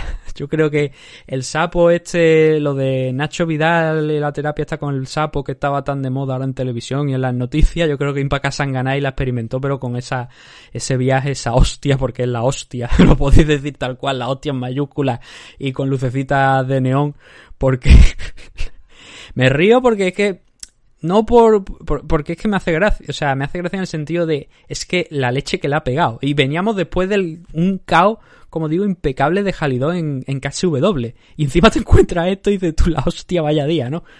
Una coz, literalmente de abajo arriba, apoyado en ese giro, girándose sobre esa pierna que tenía agarrada en ese momento eh, Impact Sanganai, que cualquier cosa que diga yo aquí no le va a hacer justicia. Es algo que si no habéis visto tenéis que verlo. Probablemente lo, hayáis visto, incluso los que no veáis la car preliminar, porque eso está por todos lados. Es un caos espectacular, obviamente 50 mil dólares para él, que si no se lo dan había que pegarle fuego a cierta compañía de MMA, pero impresionante. Un caos de los que hacen época y de los que digo ya. Es que seguramente Terry Etting se fue eh, anoche contento porque estaría pensando, ya no van a poner más el caos de esa spinning eh, back kick que me pegó, spinning heel kick, mejor dicho, que me pegó Edson Barbosa hace muchos años que me hizo caer como un muñeco, porque Impact Sanganay cayó como un muñeco igual que cayó Terry Etting en aquel día. Y es que la imagen es espectacular. No necesito obviamente de más. El árbitro saltó y dijo, se ha acabado, porque hombre, obviamente yo creo que hasta ahí habríamos tenido que llamar a la policía y venía hasta un, no sé, el juez y tal de, guardia, ¿no? A decir, hostia, sí, hacer levantamiento de cadáver, ¿no? Porque básicamente era, oye, vamos a meterlo en la bolsa al pobre Impaka Sanganay. Que luego, palabras de Mark Goddard, se ha mostrado muy... Eh, pues Gracious in Defeat, que se dice, que ahora mismo no, no encuentro la traducción aquí en, español, pero que ha sabido llevar la derrota y que no ha tenido ningún tipo de, mal, de mala palabra, ni estaba enfadado, ni nada.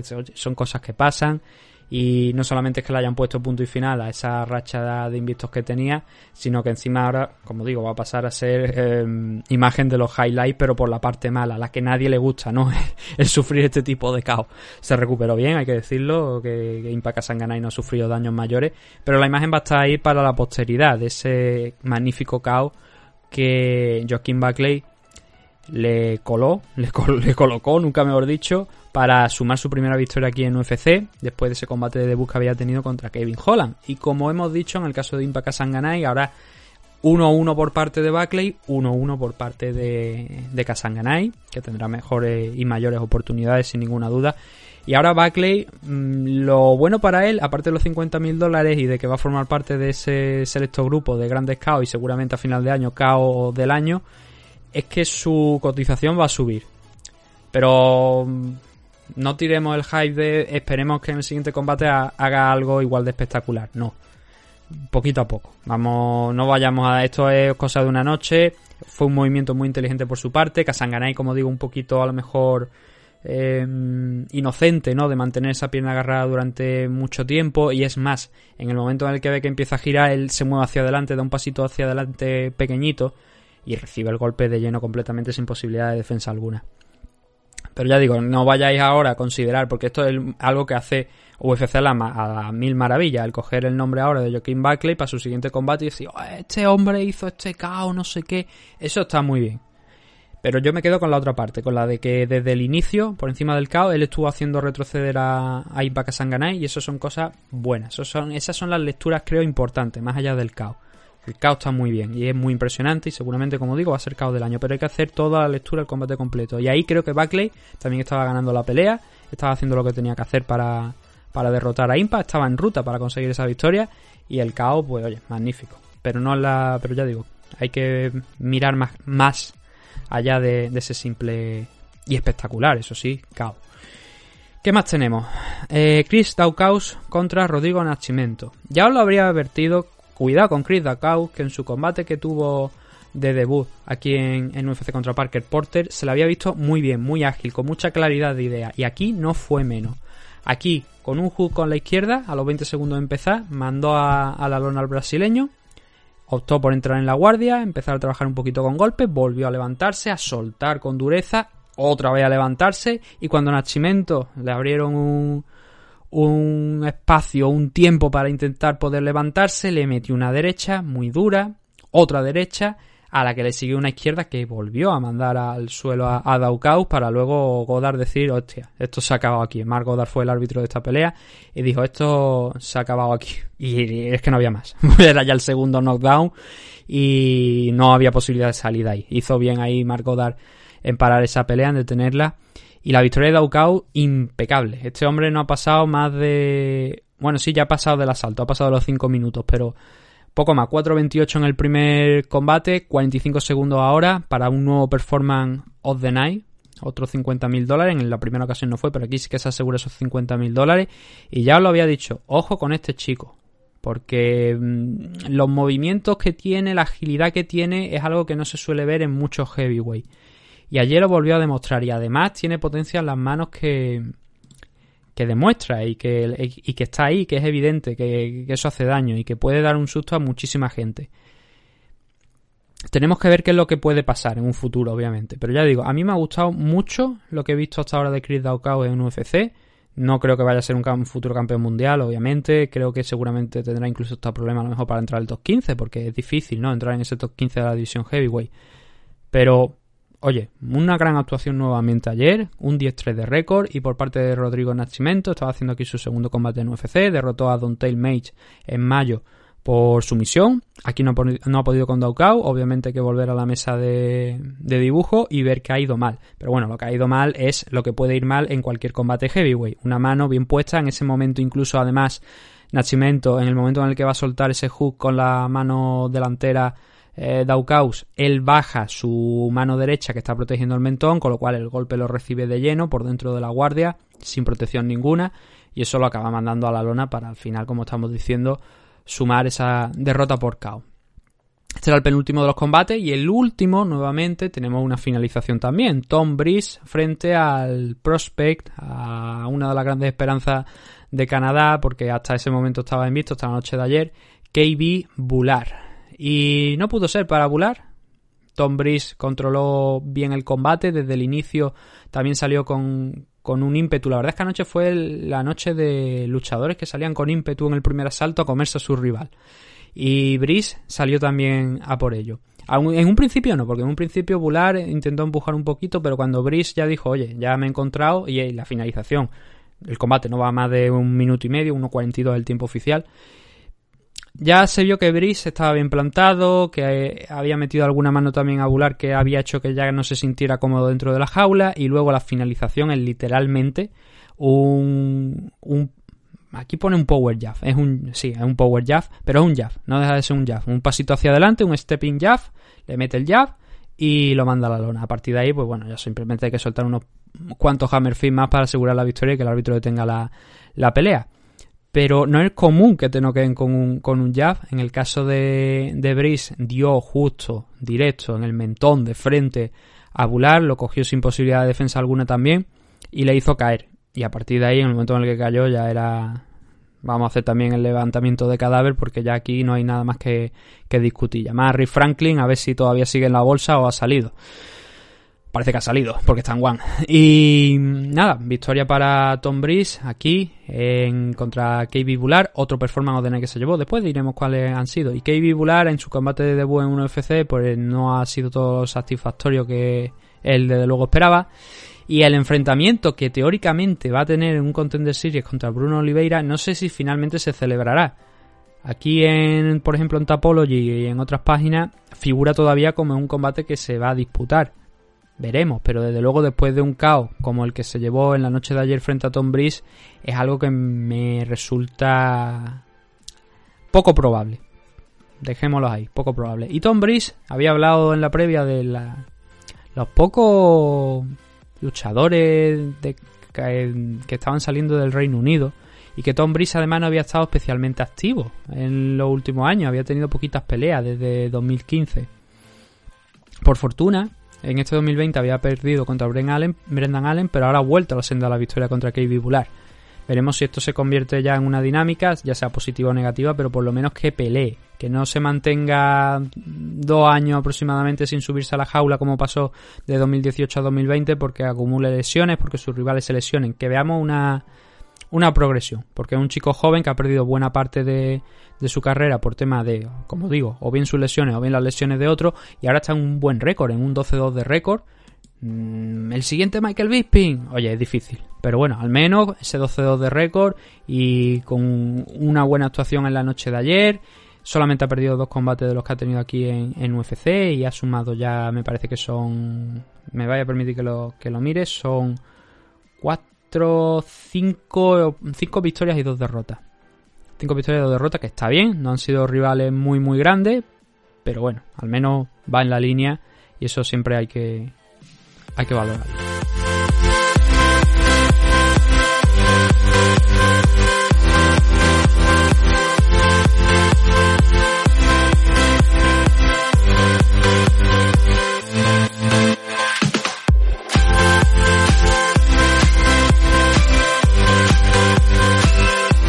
Ahora pasamos a la main card y nos quedan cuatro combates. Porque, bueno, no, perdón, cinco combates, porque ya hemos analizado el Topuria contra Zalal en, al principio del programa y obviamente no nos vamos a volver a repetir. Haber repetido veces lo mismo no tiene ningún sentido. Así que vámonos con el siguiente de la main card, donde Tom Aspinal noqueó a Alan Baudot en un minuto y medio. Y además por la vía rápida, fácil, o sea, una sensación de superioridad que ese comentario que he hecho antes de que parece que los luchadores británicos no estábamos viendo luchadores británicos reconocibles dentro eh, de UFC en los últimos años, obviamente con Omar Gregor aparte. Ahora sí que estamos viendo luchadores muy muy interesantes. Bueno, aunque realmente Irlanda forma parte de la Unión Europea, no está independizada del Reino Unido, o sea que no cuenta como, como luchador británico, desde luego. Eh, Tom Aspinal. Victoria, el inglés, por KO. Una victoria muy sencilla, como digo. El toma al centro, Aspinal, con la tranquilidad de. van dando vueltas, van girando alrededor, Aspinal en el centro, y de repente mete un par de manos buenas, se acerca a Baudot, no lo lleva bien el francés, baja el nivel, coge el takedown, empuja contra la jaula, llega al suelo, conforme están llegando al suelo, él ya pasa la montada se levanta, abre distancia y empieza a soltar golpes, derecha, pum pum, hasta que el árbitro determina la pelea. Y es que no hay más. Es que es una actuación aplastante por parte de Tom Aspinal. No tan buena, obviamente, como su combate de, debut contra Jake Collier, pero casi, casi igual de buena.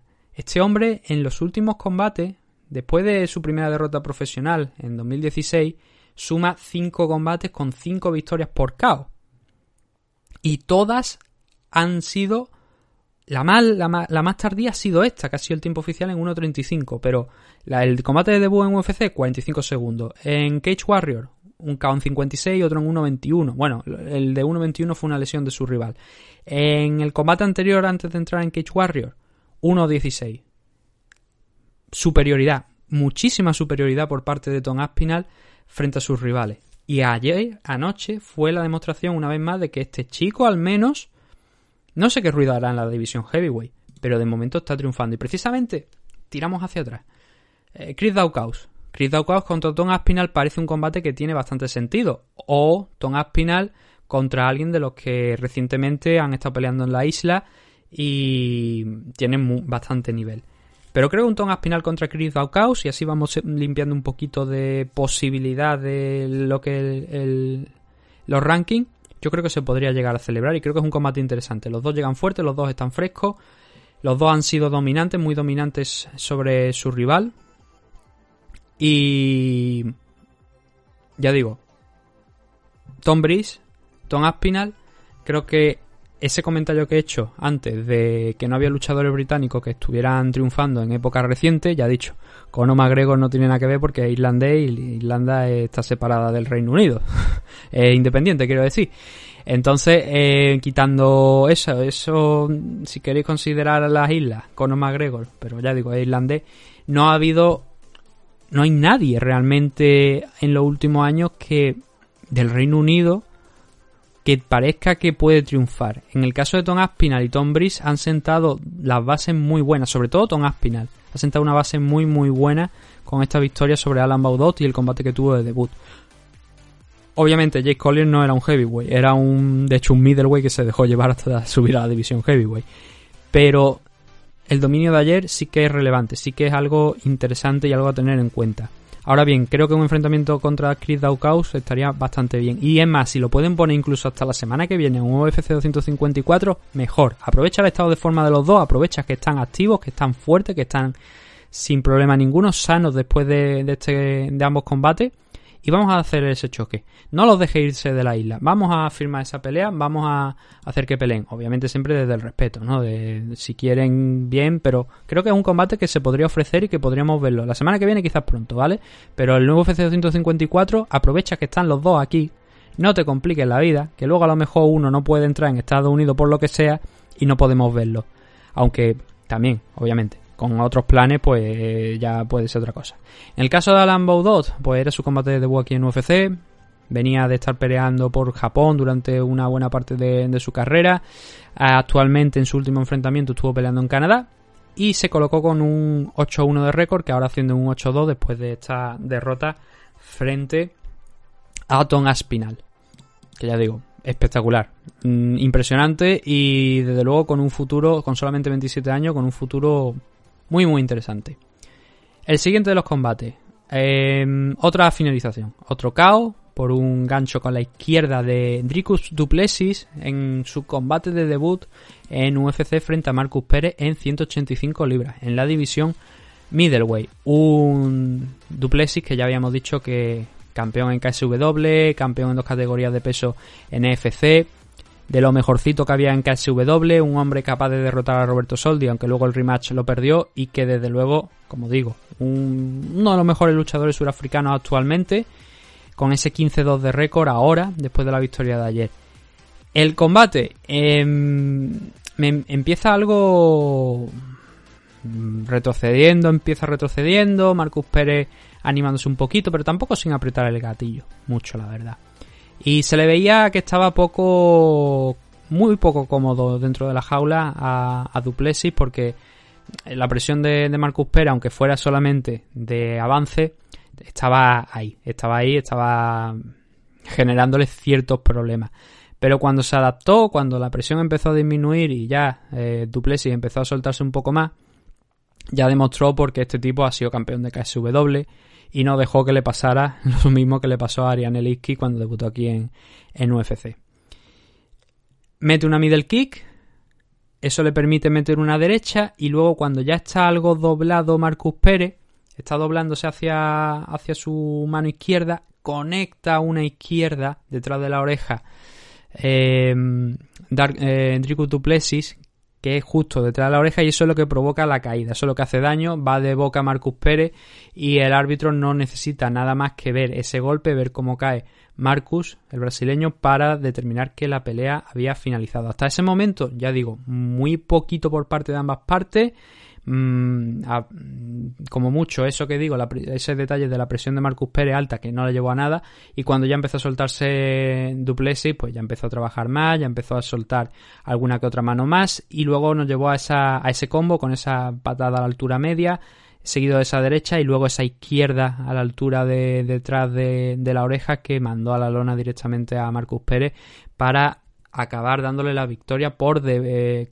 por un KO, literalmente un KO, porque solamente necesito ese golpe, a Drico Duplessis en el primer asalto. Pues, eh, como digo, entra con un gran nivel aquí dentro de, de, UFC, que ya lo tenía de antes, pero demuestra que es un hombre a tener en cuenta, por lo menos en sus primeros en su primer lance y además también con muchos años de, por delante. Había bastantes jóvenes aquí. Tom Aspinall tenía 27 años, Dricus Duplessis tiene 26, Liato Puria tiene 23, su rival Zalal tenía 24. Luchadores muy jóvenes todavía que están creciendo. Vamos a ver cuál es el, eh, hasta dónde pueden llegar. Pero de momento está bien, ¿no? Que haya estos nombres nuevos y que además, oye, si han sido campeones de KSW, muchos a lo mejor no veis KSW. El evento de ayer lo recomiendo. Pero como digo, muchos no a lo mejor no veis KSW y, es una pena. Pero aquí en Europa hay grandes luchadores. Riku Duplessis no es europeo, pero estaba peleando en KSW. Mateo Ganro va a pelear la semana que viene, creo que la semana que viene, en el UFC Fight Iceland, eh, el siguiente que hay, en el 6. Que cuando a mí me dijeron, oye, no, que Joel pelea en la semana del 16, 18, o bueno, que esa semana la tiene cogida, yo dije, cuidado, no será que se habrá caído a alguien del combate, porque como le pongan a Ganro o a su rival, es un combate muy, muy complicado. Eh, pero no, al final por suerte no. No conté yo la semana de esa de cuarentena que habían que tener y dije, coño, es verdad. Luego cuando me enteré dije, es verdad, la semana de cuarentena. Y entonces ya vimos que esa pelea de eh, Joel Álvarez frente a Jacolé se traslada a UFC 254. Es, es en ese evento, en UFC 254. Y no, por fortuna no, no, no, pelea contra Ganro. Ya digo que será un combate complicado. El caso que hay grandes luchadores en Europa. Ganro peleando en 155 libras. Dricus Duplessis también aquí en la división middleweight en 185. Gente que está saliendo de KSW con un buen nivel.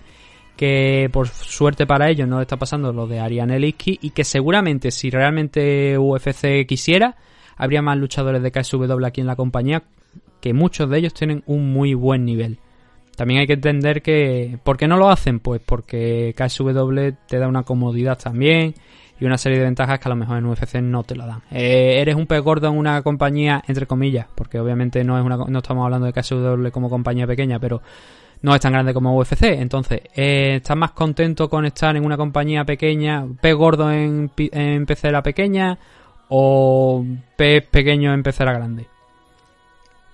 Yo creo que eso es una razón por la que muchos no se mueven de KSW. Pero Dricus Duplessis dio el paso, estaba ya también peleando otra vez nuevamente en FC y ha debutado aquí con victoria en un UFC, cosa muy positiva. Y Marcus Pérez, quizás el que podemos decir un poquito más, porque Dricus Duplessis era su combate de debut. Marcus Pérez suma aquí su segunda derrota consecutiva después de perder contra Wellington Turman en noviembre del año pasado. Así que veremos cuál es el futuro del brasileño. Marcin Tibura, arrancando una decisión unánime a Ben Rothwell por un triple 29-27. Un Ben Rockwell que empezó muy bien, de ahí eso que he dicho al principio, de vi a muchos luchadores que empezaron con mucho ímpetu en el combate, pero en el caso de Ben Rockwell no acabó bien.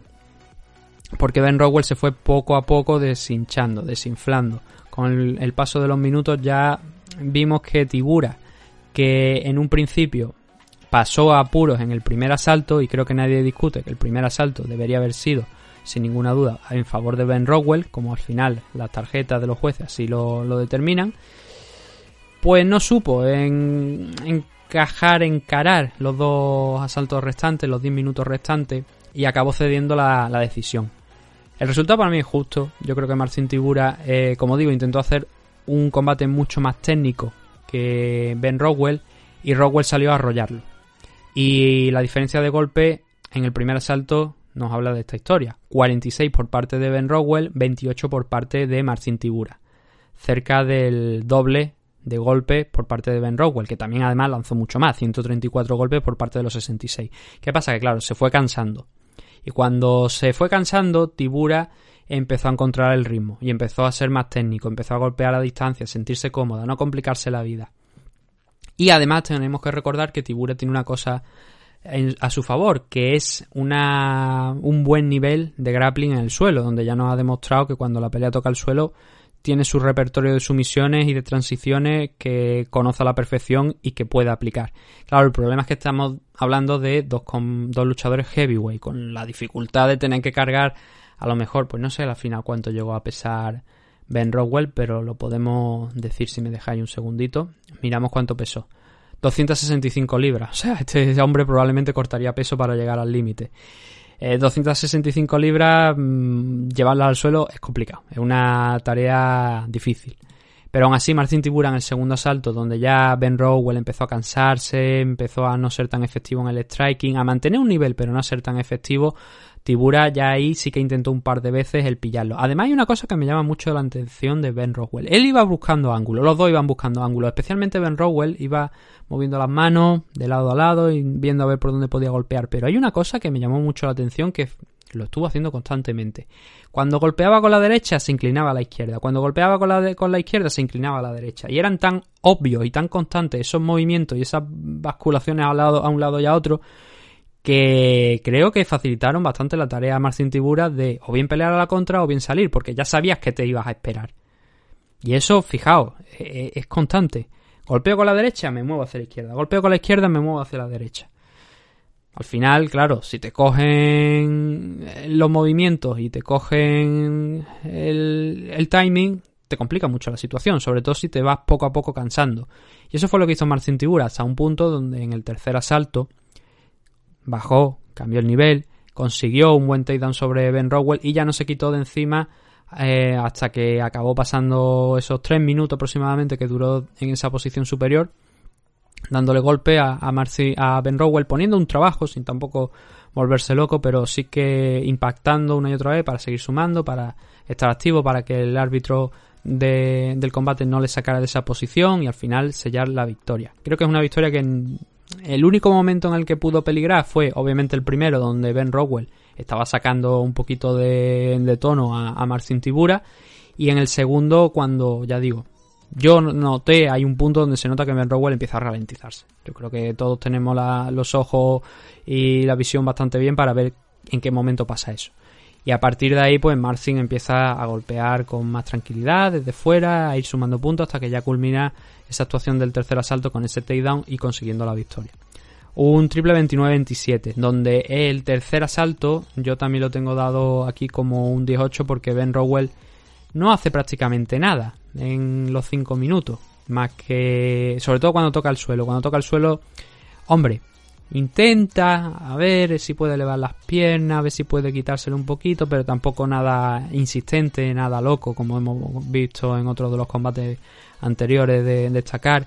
Y claro, eso al final acaba, acaba pesando, porque uno de los criterios del 18 es precisamente eso, que controles, que domines el asalto y si tu rival encima no hace nada, pues es más fácil que te den ese 18. Con lo cual el 29-27 más que justificado, un Marcin Tibura que mm, veremos, porque no estaba dentro de, los rankings. Había muy poquita gente aquí dentro de los rankings, había creo que eran tres luchadores, Edson Barbosa y luego los dos del main Marlon Mora y Cory Sanhagen. Y en la división heavyweight, pues Marcin Tibura, que en algún momento estuvo rankeado, eso sí que lo recuerdo. Creo, pondría la mano en el fuego y a lo mejor me quemo, pero que Martin Tibura llegó a estar rankeado. Ahora suma tres victorias consecutivas. Vuelve a tener una racha muy positiva. Y aquí salieron varios heavyweight. Hemos hablado de Tom Aspinall, de Chris Daukaus, pero también tenemos por ahí nombres a lo mejor como Juan Espino, como mm, el ganador del próximo, ¿cuál era? El enfrentamiento que creo que había entre Stefan Struff y no sé quién era ahora mismo. Creo que Romanov también está ahí, pero me parece que Romanov tiene un combate. Están hay varios heavyweights por ahí fuera del top 15 que están subiendo muy fuerte. Que incluso en el caso de Marcin Tibura ya han, creo que ya digo, mantengo, que han formado parte ya del top 15, con lo cual pueden volver a entrar en cualquier momento y un Ben Rowell con 51 combates, este era el que marcaba el 51, 38-13, que ahora suma una derrota después de dos victorias frente a Stefan Struve y Obi Pro. Obviamente ve cortada su progresión, en el caso de Marcin Tibura no, él sigue subiendo y tendremos que ver a ver qué es lo que puede haber ahí, porque curiosamente el combate de debut de Alexander Romanov en UFC iba a ser contra él, iba a ser contra Marcin Tibura. Así que es probable que acaben chocando. Mira, tengo por aquí Marcin, eh, no, eh, Alexander Romanov pelea contra Marcos Rogerio de Lima el mes que viene, el 11 de, eh, perdón, el 7 de noviembre. Así que estamos a las puertas también de ver. Pero el combate de debut que iba a tener, uno de los combates que iba a tener porque no era el principal, pero el que cuando se reprogramó todo iba a ser contra Marcin Tibura. Lo que pasa es que Tibura dio positivo por, no, perdón, Romanov dio positivo por COVID y hubo que sacar el combate de la CAR. Y luego ya, pues como sabéis, se acabó enfrentando contra Roque Martínez y Marco Rogerio de Lima era el rival con el que se iba a enfrentar antes que Roque diera el paso, así que vamos a volver un tiempo atrás con, con, el caso de Romanov. Pero hay varios, como digo, y eso lo mantengo, varios heavyweights por ahí que están muy bien, que están subiendo fuerte y que seguramente tarde o temprano van a tener que chocar entre ellos de cara a poder entrar en el top 15 de la división. Comain event de la noche. En, victoria para Edson Barbosa, 145 por decisión unánime, eh, un triple, no, perdón, un 30-27, un 30-26 un 29-28. Aquí yo he hecho la broma, pero lo considero todo un detalle por parte de Macuán a Mirhani, el cederle la victoria a Edson Barbosa sin hacerlo demasiado obvio para que luego podamos verlo en un enfrentamiento. Si Ilia se mantiene en 145, podamos ver un enfrentamiento entre dos grandes grapplers como Amirhani y e Ilia Topuria. ¿Y por qué digo lo de mi agradecimiento por, por esa profesionalidad de Amirhani de dejarle la victoria a Edson Barbosa? Porque es que es lo que siento que pasó ayer. Amirhani lo habíamos estado viendo como una amenaza, como un tío que entraba fuerte, que tenía las ideas muy claras, que te llevaba al suelo, que te sometía, que trabajaba ahí bien. Y eso era lo que yo esperaba que pasara. De hecho, aquí en, en UFC, lo comenté en la previa, pues tenía seis victorias y dos derrotas hasta la noche de ayer. Ahora son tres derrotas. Y todas arrollando a su rival, llevándolo al suelo y sometiéndolo ahí. No todas las victorias, pero sí gran parte de ellas. Y ayer no lo vi. O sea, ayer vi a un Amir Hani que tenía, no sé si algo, no miedo, pero sí respeto, mucho respeto por parte de Son Barbosa. Y si bien hemos hablado, por ejemplo, Topuria salió a pelear contra Salal a comérselo. A Tom Aspinal también, lo mismo con, contra, contra Alan Baudó. Marcin, eh, ben Rowell intentó lo mismo contra Marcin Tibura. Marcus Pérez también con ímpetu a controlar el centro y tal y tal. Hemos hablado de muchos luchadores a lo largo de esta cara. Aquí en el caso, aquí el caso es que quizá Mirhani debería haber seguido esa trayectoria, ese, ese game plan también y salir a por Edson Barbosa, no dejarle un respiro. Ya hemos visto lo que sufrió Edson contra Javi. Es verdad que Javi es un nivel superior. Eso no lo discute nadie. Pero si tú puedes agobiar a esto, no vayamos a, Javi, vámonos a Dan Ige en el último asalto con, de la pelea que tuvo contra Edson Barbosa, donde también lo agobió, donde también le puso la espalda contra la lona. Es lo que quiero decir, si a Mirjani ayer sale con un game plan en el que sale a investir a, a Edson Barbosa, a ponerlo en posiciones de peligro, o por lo menos a sacarle algo del cardio, te pueden pasar las cosas. Igual te pega un rodillazo, te pega una patada, te pega un golpe y te quedas patas arriba. Pero tú por lo menos lo has intentado. Ayer lo pusieron a Mirjani patas arriba en un par de ocasiones sin haberlo intentado.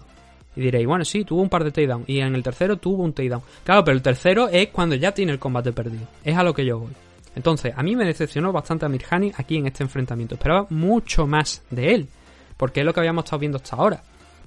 Y yo no sé si fue por respeto, porque tenía a John Barbosa por delante o qué. Pero no me gustó la Mirhani de ayer. Creo que da mucho más y que tiene mucho más que ofrecer que lo que hizo ayer. Poquito que pasó en, el primer asalto, muy poquito, algunas manos de Edson Barbosa que iban entrando, también algunas contra de Amir Hani, pero principalmente era Edson Barbosa, seleccionando muy bien los golpes en una distancia en la que se sentía cómodo, y solo fue al final, la parte final, cuando Amir Hani intentó llevar la pelea al suelo. Y no recuerdo si lo llegó a... a ver si me, que me echen unas manos las estadísticas, porque no recuerdo si llegó a pasar en el primer asalto, sí, en el primer asalto efectivamente le cuentan un takedown que es justo al final. Cuando va, queda muy poco tiempo para que suene la bocina, Mirhani entra, lo derriba y con eso acaba la pelea. Acaba el, primer asalto. Antes le había enganchado en algún clinch y ya veíamos cositas positivas de Mirhani en la línea de lo que esperábamos que, que ocurriera. Pero los takedowns fueron parados a excepción de ese del final, donde ya poco podía hacer, porque con el trabajo que había hecho en Son Barbosa en, todo el asalto, un takedown a 10 segundos de finalizar el combate, el, asalto no te va a ayudar a ganarlo. Eso es así. Entonces, bueno, al menos habíamos visto esos intentos de takedown por parte de Amir Khan. En el segundo asalto es que hay dos knockdowns. Entonces ya el plan de Amir Khan queda totalmente desmontado. Le mete dos, dos derechas, en, dos ocasiones diferentes, en los dos le logra un knockdown, Edson incluso le sigue al suelo a ver si puede trabajar un headlock, defiende bien a Mirhani, otra vez otro knockdown, otra vez vuelve a, intentar entrar, esta vez Edson Barbosa coge una, anaconda que no, puede eh, ajustarla, no puede ser igual de eficaz que, el grappling de Mirhani, y otra vez a Mirhani vuelve a conseguir un takedown nuevamente en los segundos finales. Pero eso no sirve. Vuelvo al punto del asalto anterior. No te sirve un takedown al final. Menos si te han noqueado dos veces. Si te han mandado la lona dos veces y han estado a punto también de cogerte una guillotina y trabajar una guillotina. Una, no, perdón, una guillotina y un anaconda choke. Contra eso mmm, teníamos un tercer asalto donde o a Mirhani se lo peleaba a tumba abierta y dejándoselo todo y, e intentando finalizar la pelea. O darle tal paliza a Edson Barbosa que forzara el empate. Y no fue así. Aún así, aquí sí que consiguió un takedown. Estuvo cerca, de, yo creo, de tres minutos por ahí. Eh, pero Barbosa estuvo activo de abajo, que es lo peor de todo. Y no pudo pasar la guardia, que yo recuerde, no pasó la guardia en ningún momento a Mirjani, la guardia de, de Edson Barbosa. Y encima, cuando volvieron a levantarse, me dio la sensación de que hubo otro knockdown, aunque a lo mejor puede que fuera un resbalón por parte de Amirhani. Yo lo cuento como knockdown, en la estadística no está. Pero volvió a hacerle daño. Entonces, para mí el combate del finlandés fue bastante malo para lo que yo esperaba. A partir del segundo salto ya puedo entender que sea malo. ¿Por qué? Porque hay dos knockdowns, obviamente ya mm, te levanta zumbao, para que nos entendamos, y, y, oye, ¿qué ha pasado aquí? ¿no? Y encima si son en dos ocasiones y es un Barbosa el que te lo hace, peor todavía. Pero en el primer asalto eché en falta eso, de que lo intentara más activamente, ver a Mirjani de combates anteriores. Y en el tercero, donde estaba recuperado, al menos lo intentó y consiguió llevarlo al suelo, demostrándonos que podía. Que si a lo mejor en el primer asalto lo hubiera intentado, el resultado aquí en este tercero a lo mejor le hubiera ayudado a arrancar la victoria. O por lo menos Edson Barbosa habría perdido algo de cardio y se lo habría pensado dos veces a la hora de Em, entrar a golpear o, mantenerse en esa distancia o incluso esa tarea le hubiera facilitado a lo mejor a Mirjani a, a poder ganar la pelea, poder salir de aquí victorioso. A mí no me gustó, ya digo, no me parece, me pareció un mal combate por parte de Amirhani. Creo que debería haberlo planteado más activamente en el primer asalto. Es verdad que son 15 minutos y que tienes que reservar algo de gasolina para la parte final, pero creo que reservó demasiada. Y creo que ejecutó bien el plan en el tercero Curiosamente, ninguno de los jueces le da el tercer. Bueno, uno de los jueces sí, pero ninguno de los otros le da el asalto a Mirhani, porque estamos hablando de, dos, un 30-26, un 30-27 y un 29-28. A mí el tercero sí que me gustó el trabajo de, de Amirhani.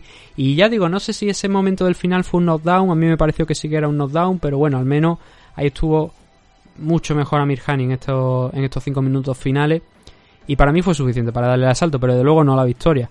Entonces, tranquilamente podríamos estar valorando un 18 en el segundo, un 19 en el primero, 19 también a lo mejor en el segundo, y el 29-28 o un 29-26, o 29-27 que diga, creo que no se lo quitaría a nadie. La victoria está clara que es de Son Barbosa, en un combate donde yo creía que iba a haber algo distinto, y sin embargo no.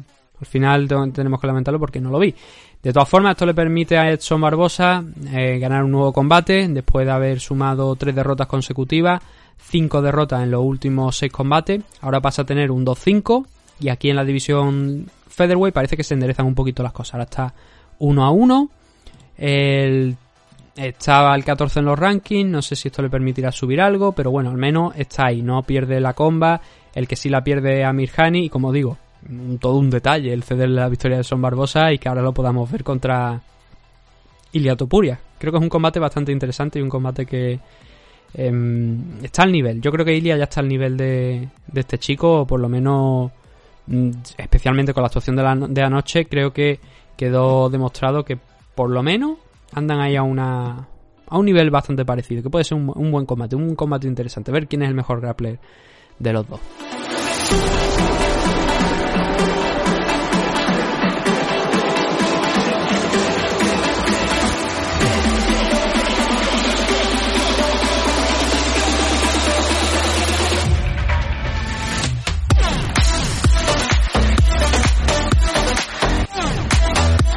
Y el main event. Main event, Cory Sanhagen derrotando a Marlon Moraes por una patada y algunos golpes más en el suelo, así que depende ya de eso si queréis ponerlo como un KO, como un TKO, lo que vosotros veáis.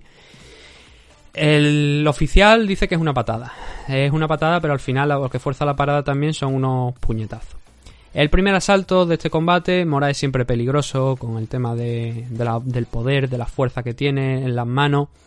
Y Cory Sanhagen, sabedor de eso, pues eh, intentando pelear en lo máximo de su alcance, cambiando de stand, pasando de zurdo a diestro, creando dudas en, en Marlon Moraes de ver por dónde podía salir. Y eso lo estuvo haciendo muy bien. También aprovechando, por supuesto, la ventaja y la diferencia de, alcance y de altura que tenía eh, Cory Sanhagen en favor de, de Marlon Moraes. O sea, en contra de Marlon Moraes, perdón. Y la estrategia le fue resultando bien. Ah, por ahí están las puntuaciones el que han publicado, todos los jueces, creo que todos los jueces, o, la gran mayoría coinciden en que Cory Sanhagen ganó este primer asalto, por lo que digo, porque fue boxeando alrededor de, de Marlon Moraes sin exponerse nunca y sumando puntos, que al final era lo importante. Además, en, al final hay que comentar de este primer asalto que Moraes consiguió un takedown. Pero claro, ya en líneas generales, con lo que habíamos estado viendo minutos antes, el takedown, y además lo he dicho con lo de Amir Hani, ese takedown al final ha tenido que haber mucha igualdad para que eso haga que el asalto vaya a tu favor. Y en el primer round creo que no lo hubo. Creo que Cory Sanhagen fue muy muy superior en volumen al striking que iba consiguiendo impactar Moraes y Sanhagen ganó el primer asalto bastante justificado. El segundo nos vamos directamente a la finalización y así no, perdemos el tiempo, aparte solamente un minuto lo que dura este segundo salto.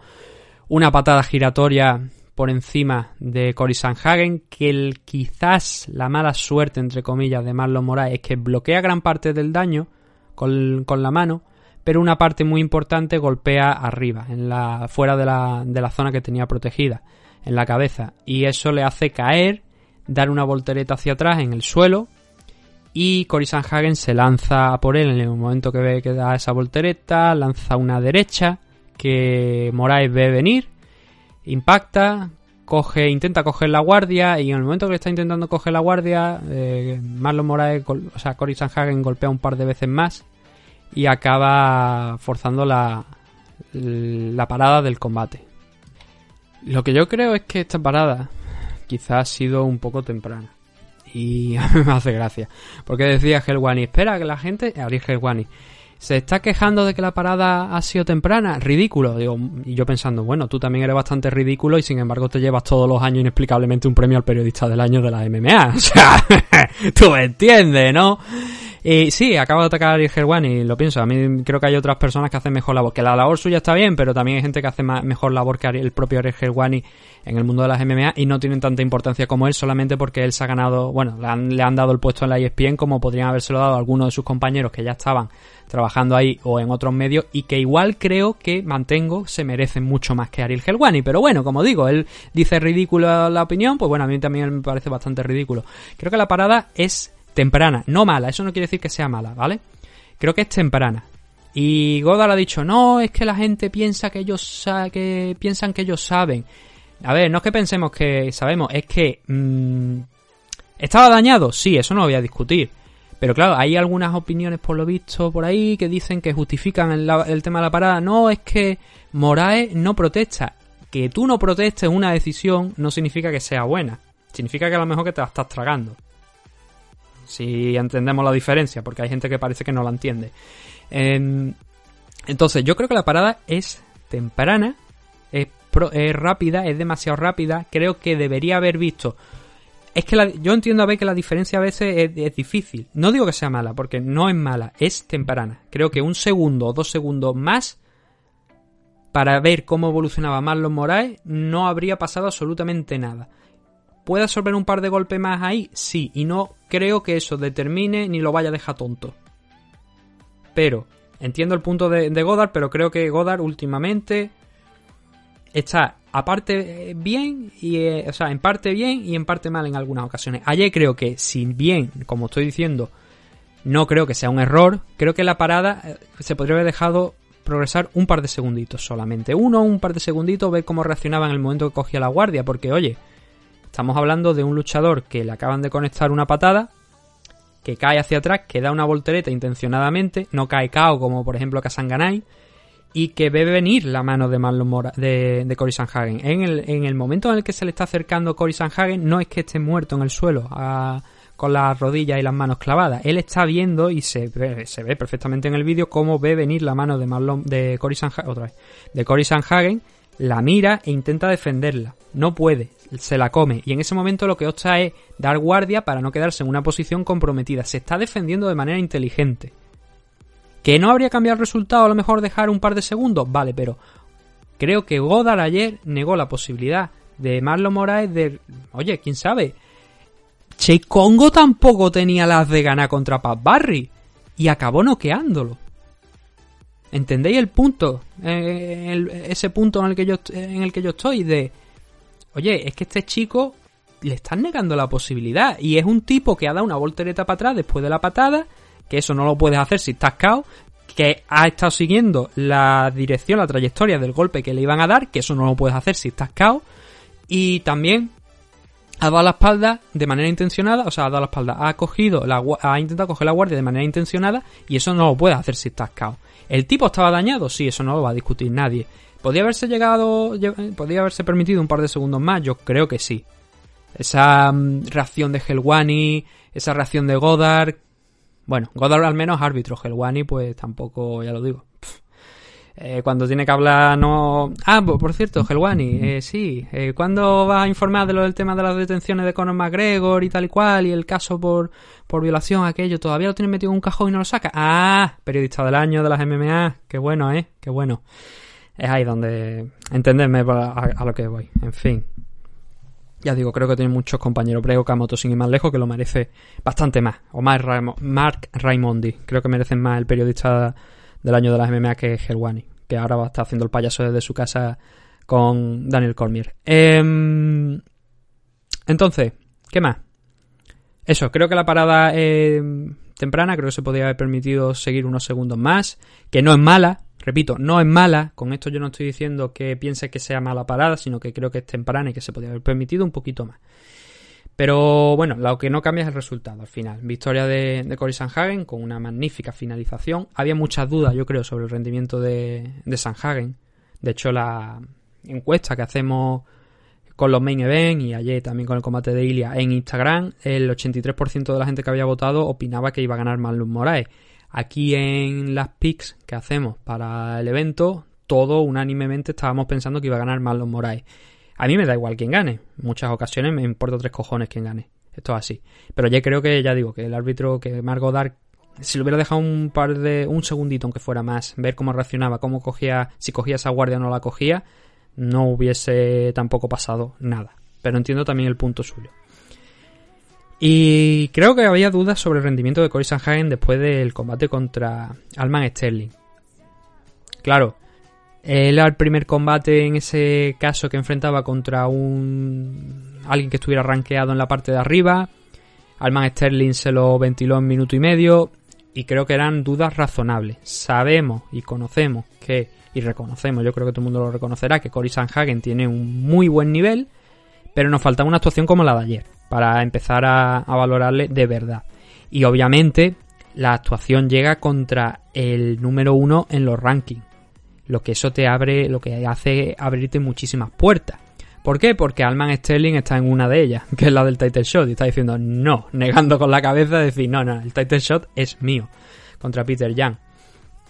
Y en eso tenemos, de hecho, en eso estamos. De hecho, Alman Sterling mandó, ahí un mensajito que apareció en, en esos intercambios de asaltos de UFC, en el que decía eso, tengo los ojos, tengo la vista, la mirada puesta en vosotros.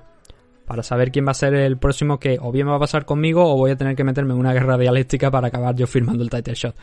Creo que Alman Sterling ya los puse en la previa, creo que se merece la oportunidad por el título, creo que Cory Sanhagen ayer ha dado un paso de gigante para convertirse en el siguiente contender, siempre por detrás, mantengo, de Alman Sterling. Y Cody Gambran está fuera de circulación, porque Cody Gambran iba a pelear contra Figueiredo y ha dado, bueno, se ha lesionado, ha tenido una lesión Cody Garbrandt y ha tenido que salirse de ese combate contra Figueiredo, que pasa a ser ahora un Figueiredo contra Alex Pérez lo que permite que Cory Sanhagen en cualquier momento, si no se da esa pelea contra el man Sterling, pueda entrar a pelear contra Peter Jan directamente. Pero yo creo que el combate a hacer es Peter Jan contra el man Sterling y luego ya, Dios dirá, ya poquito a poco iremos viendo.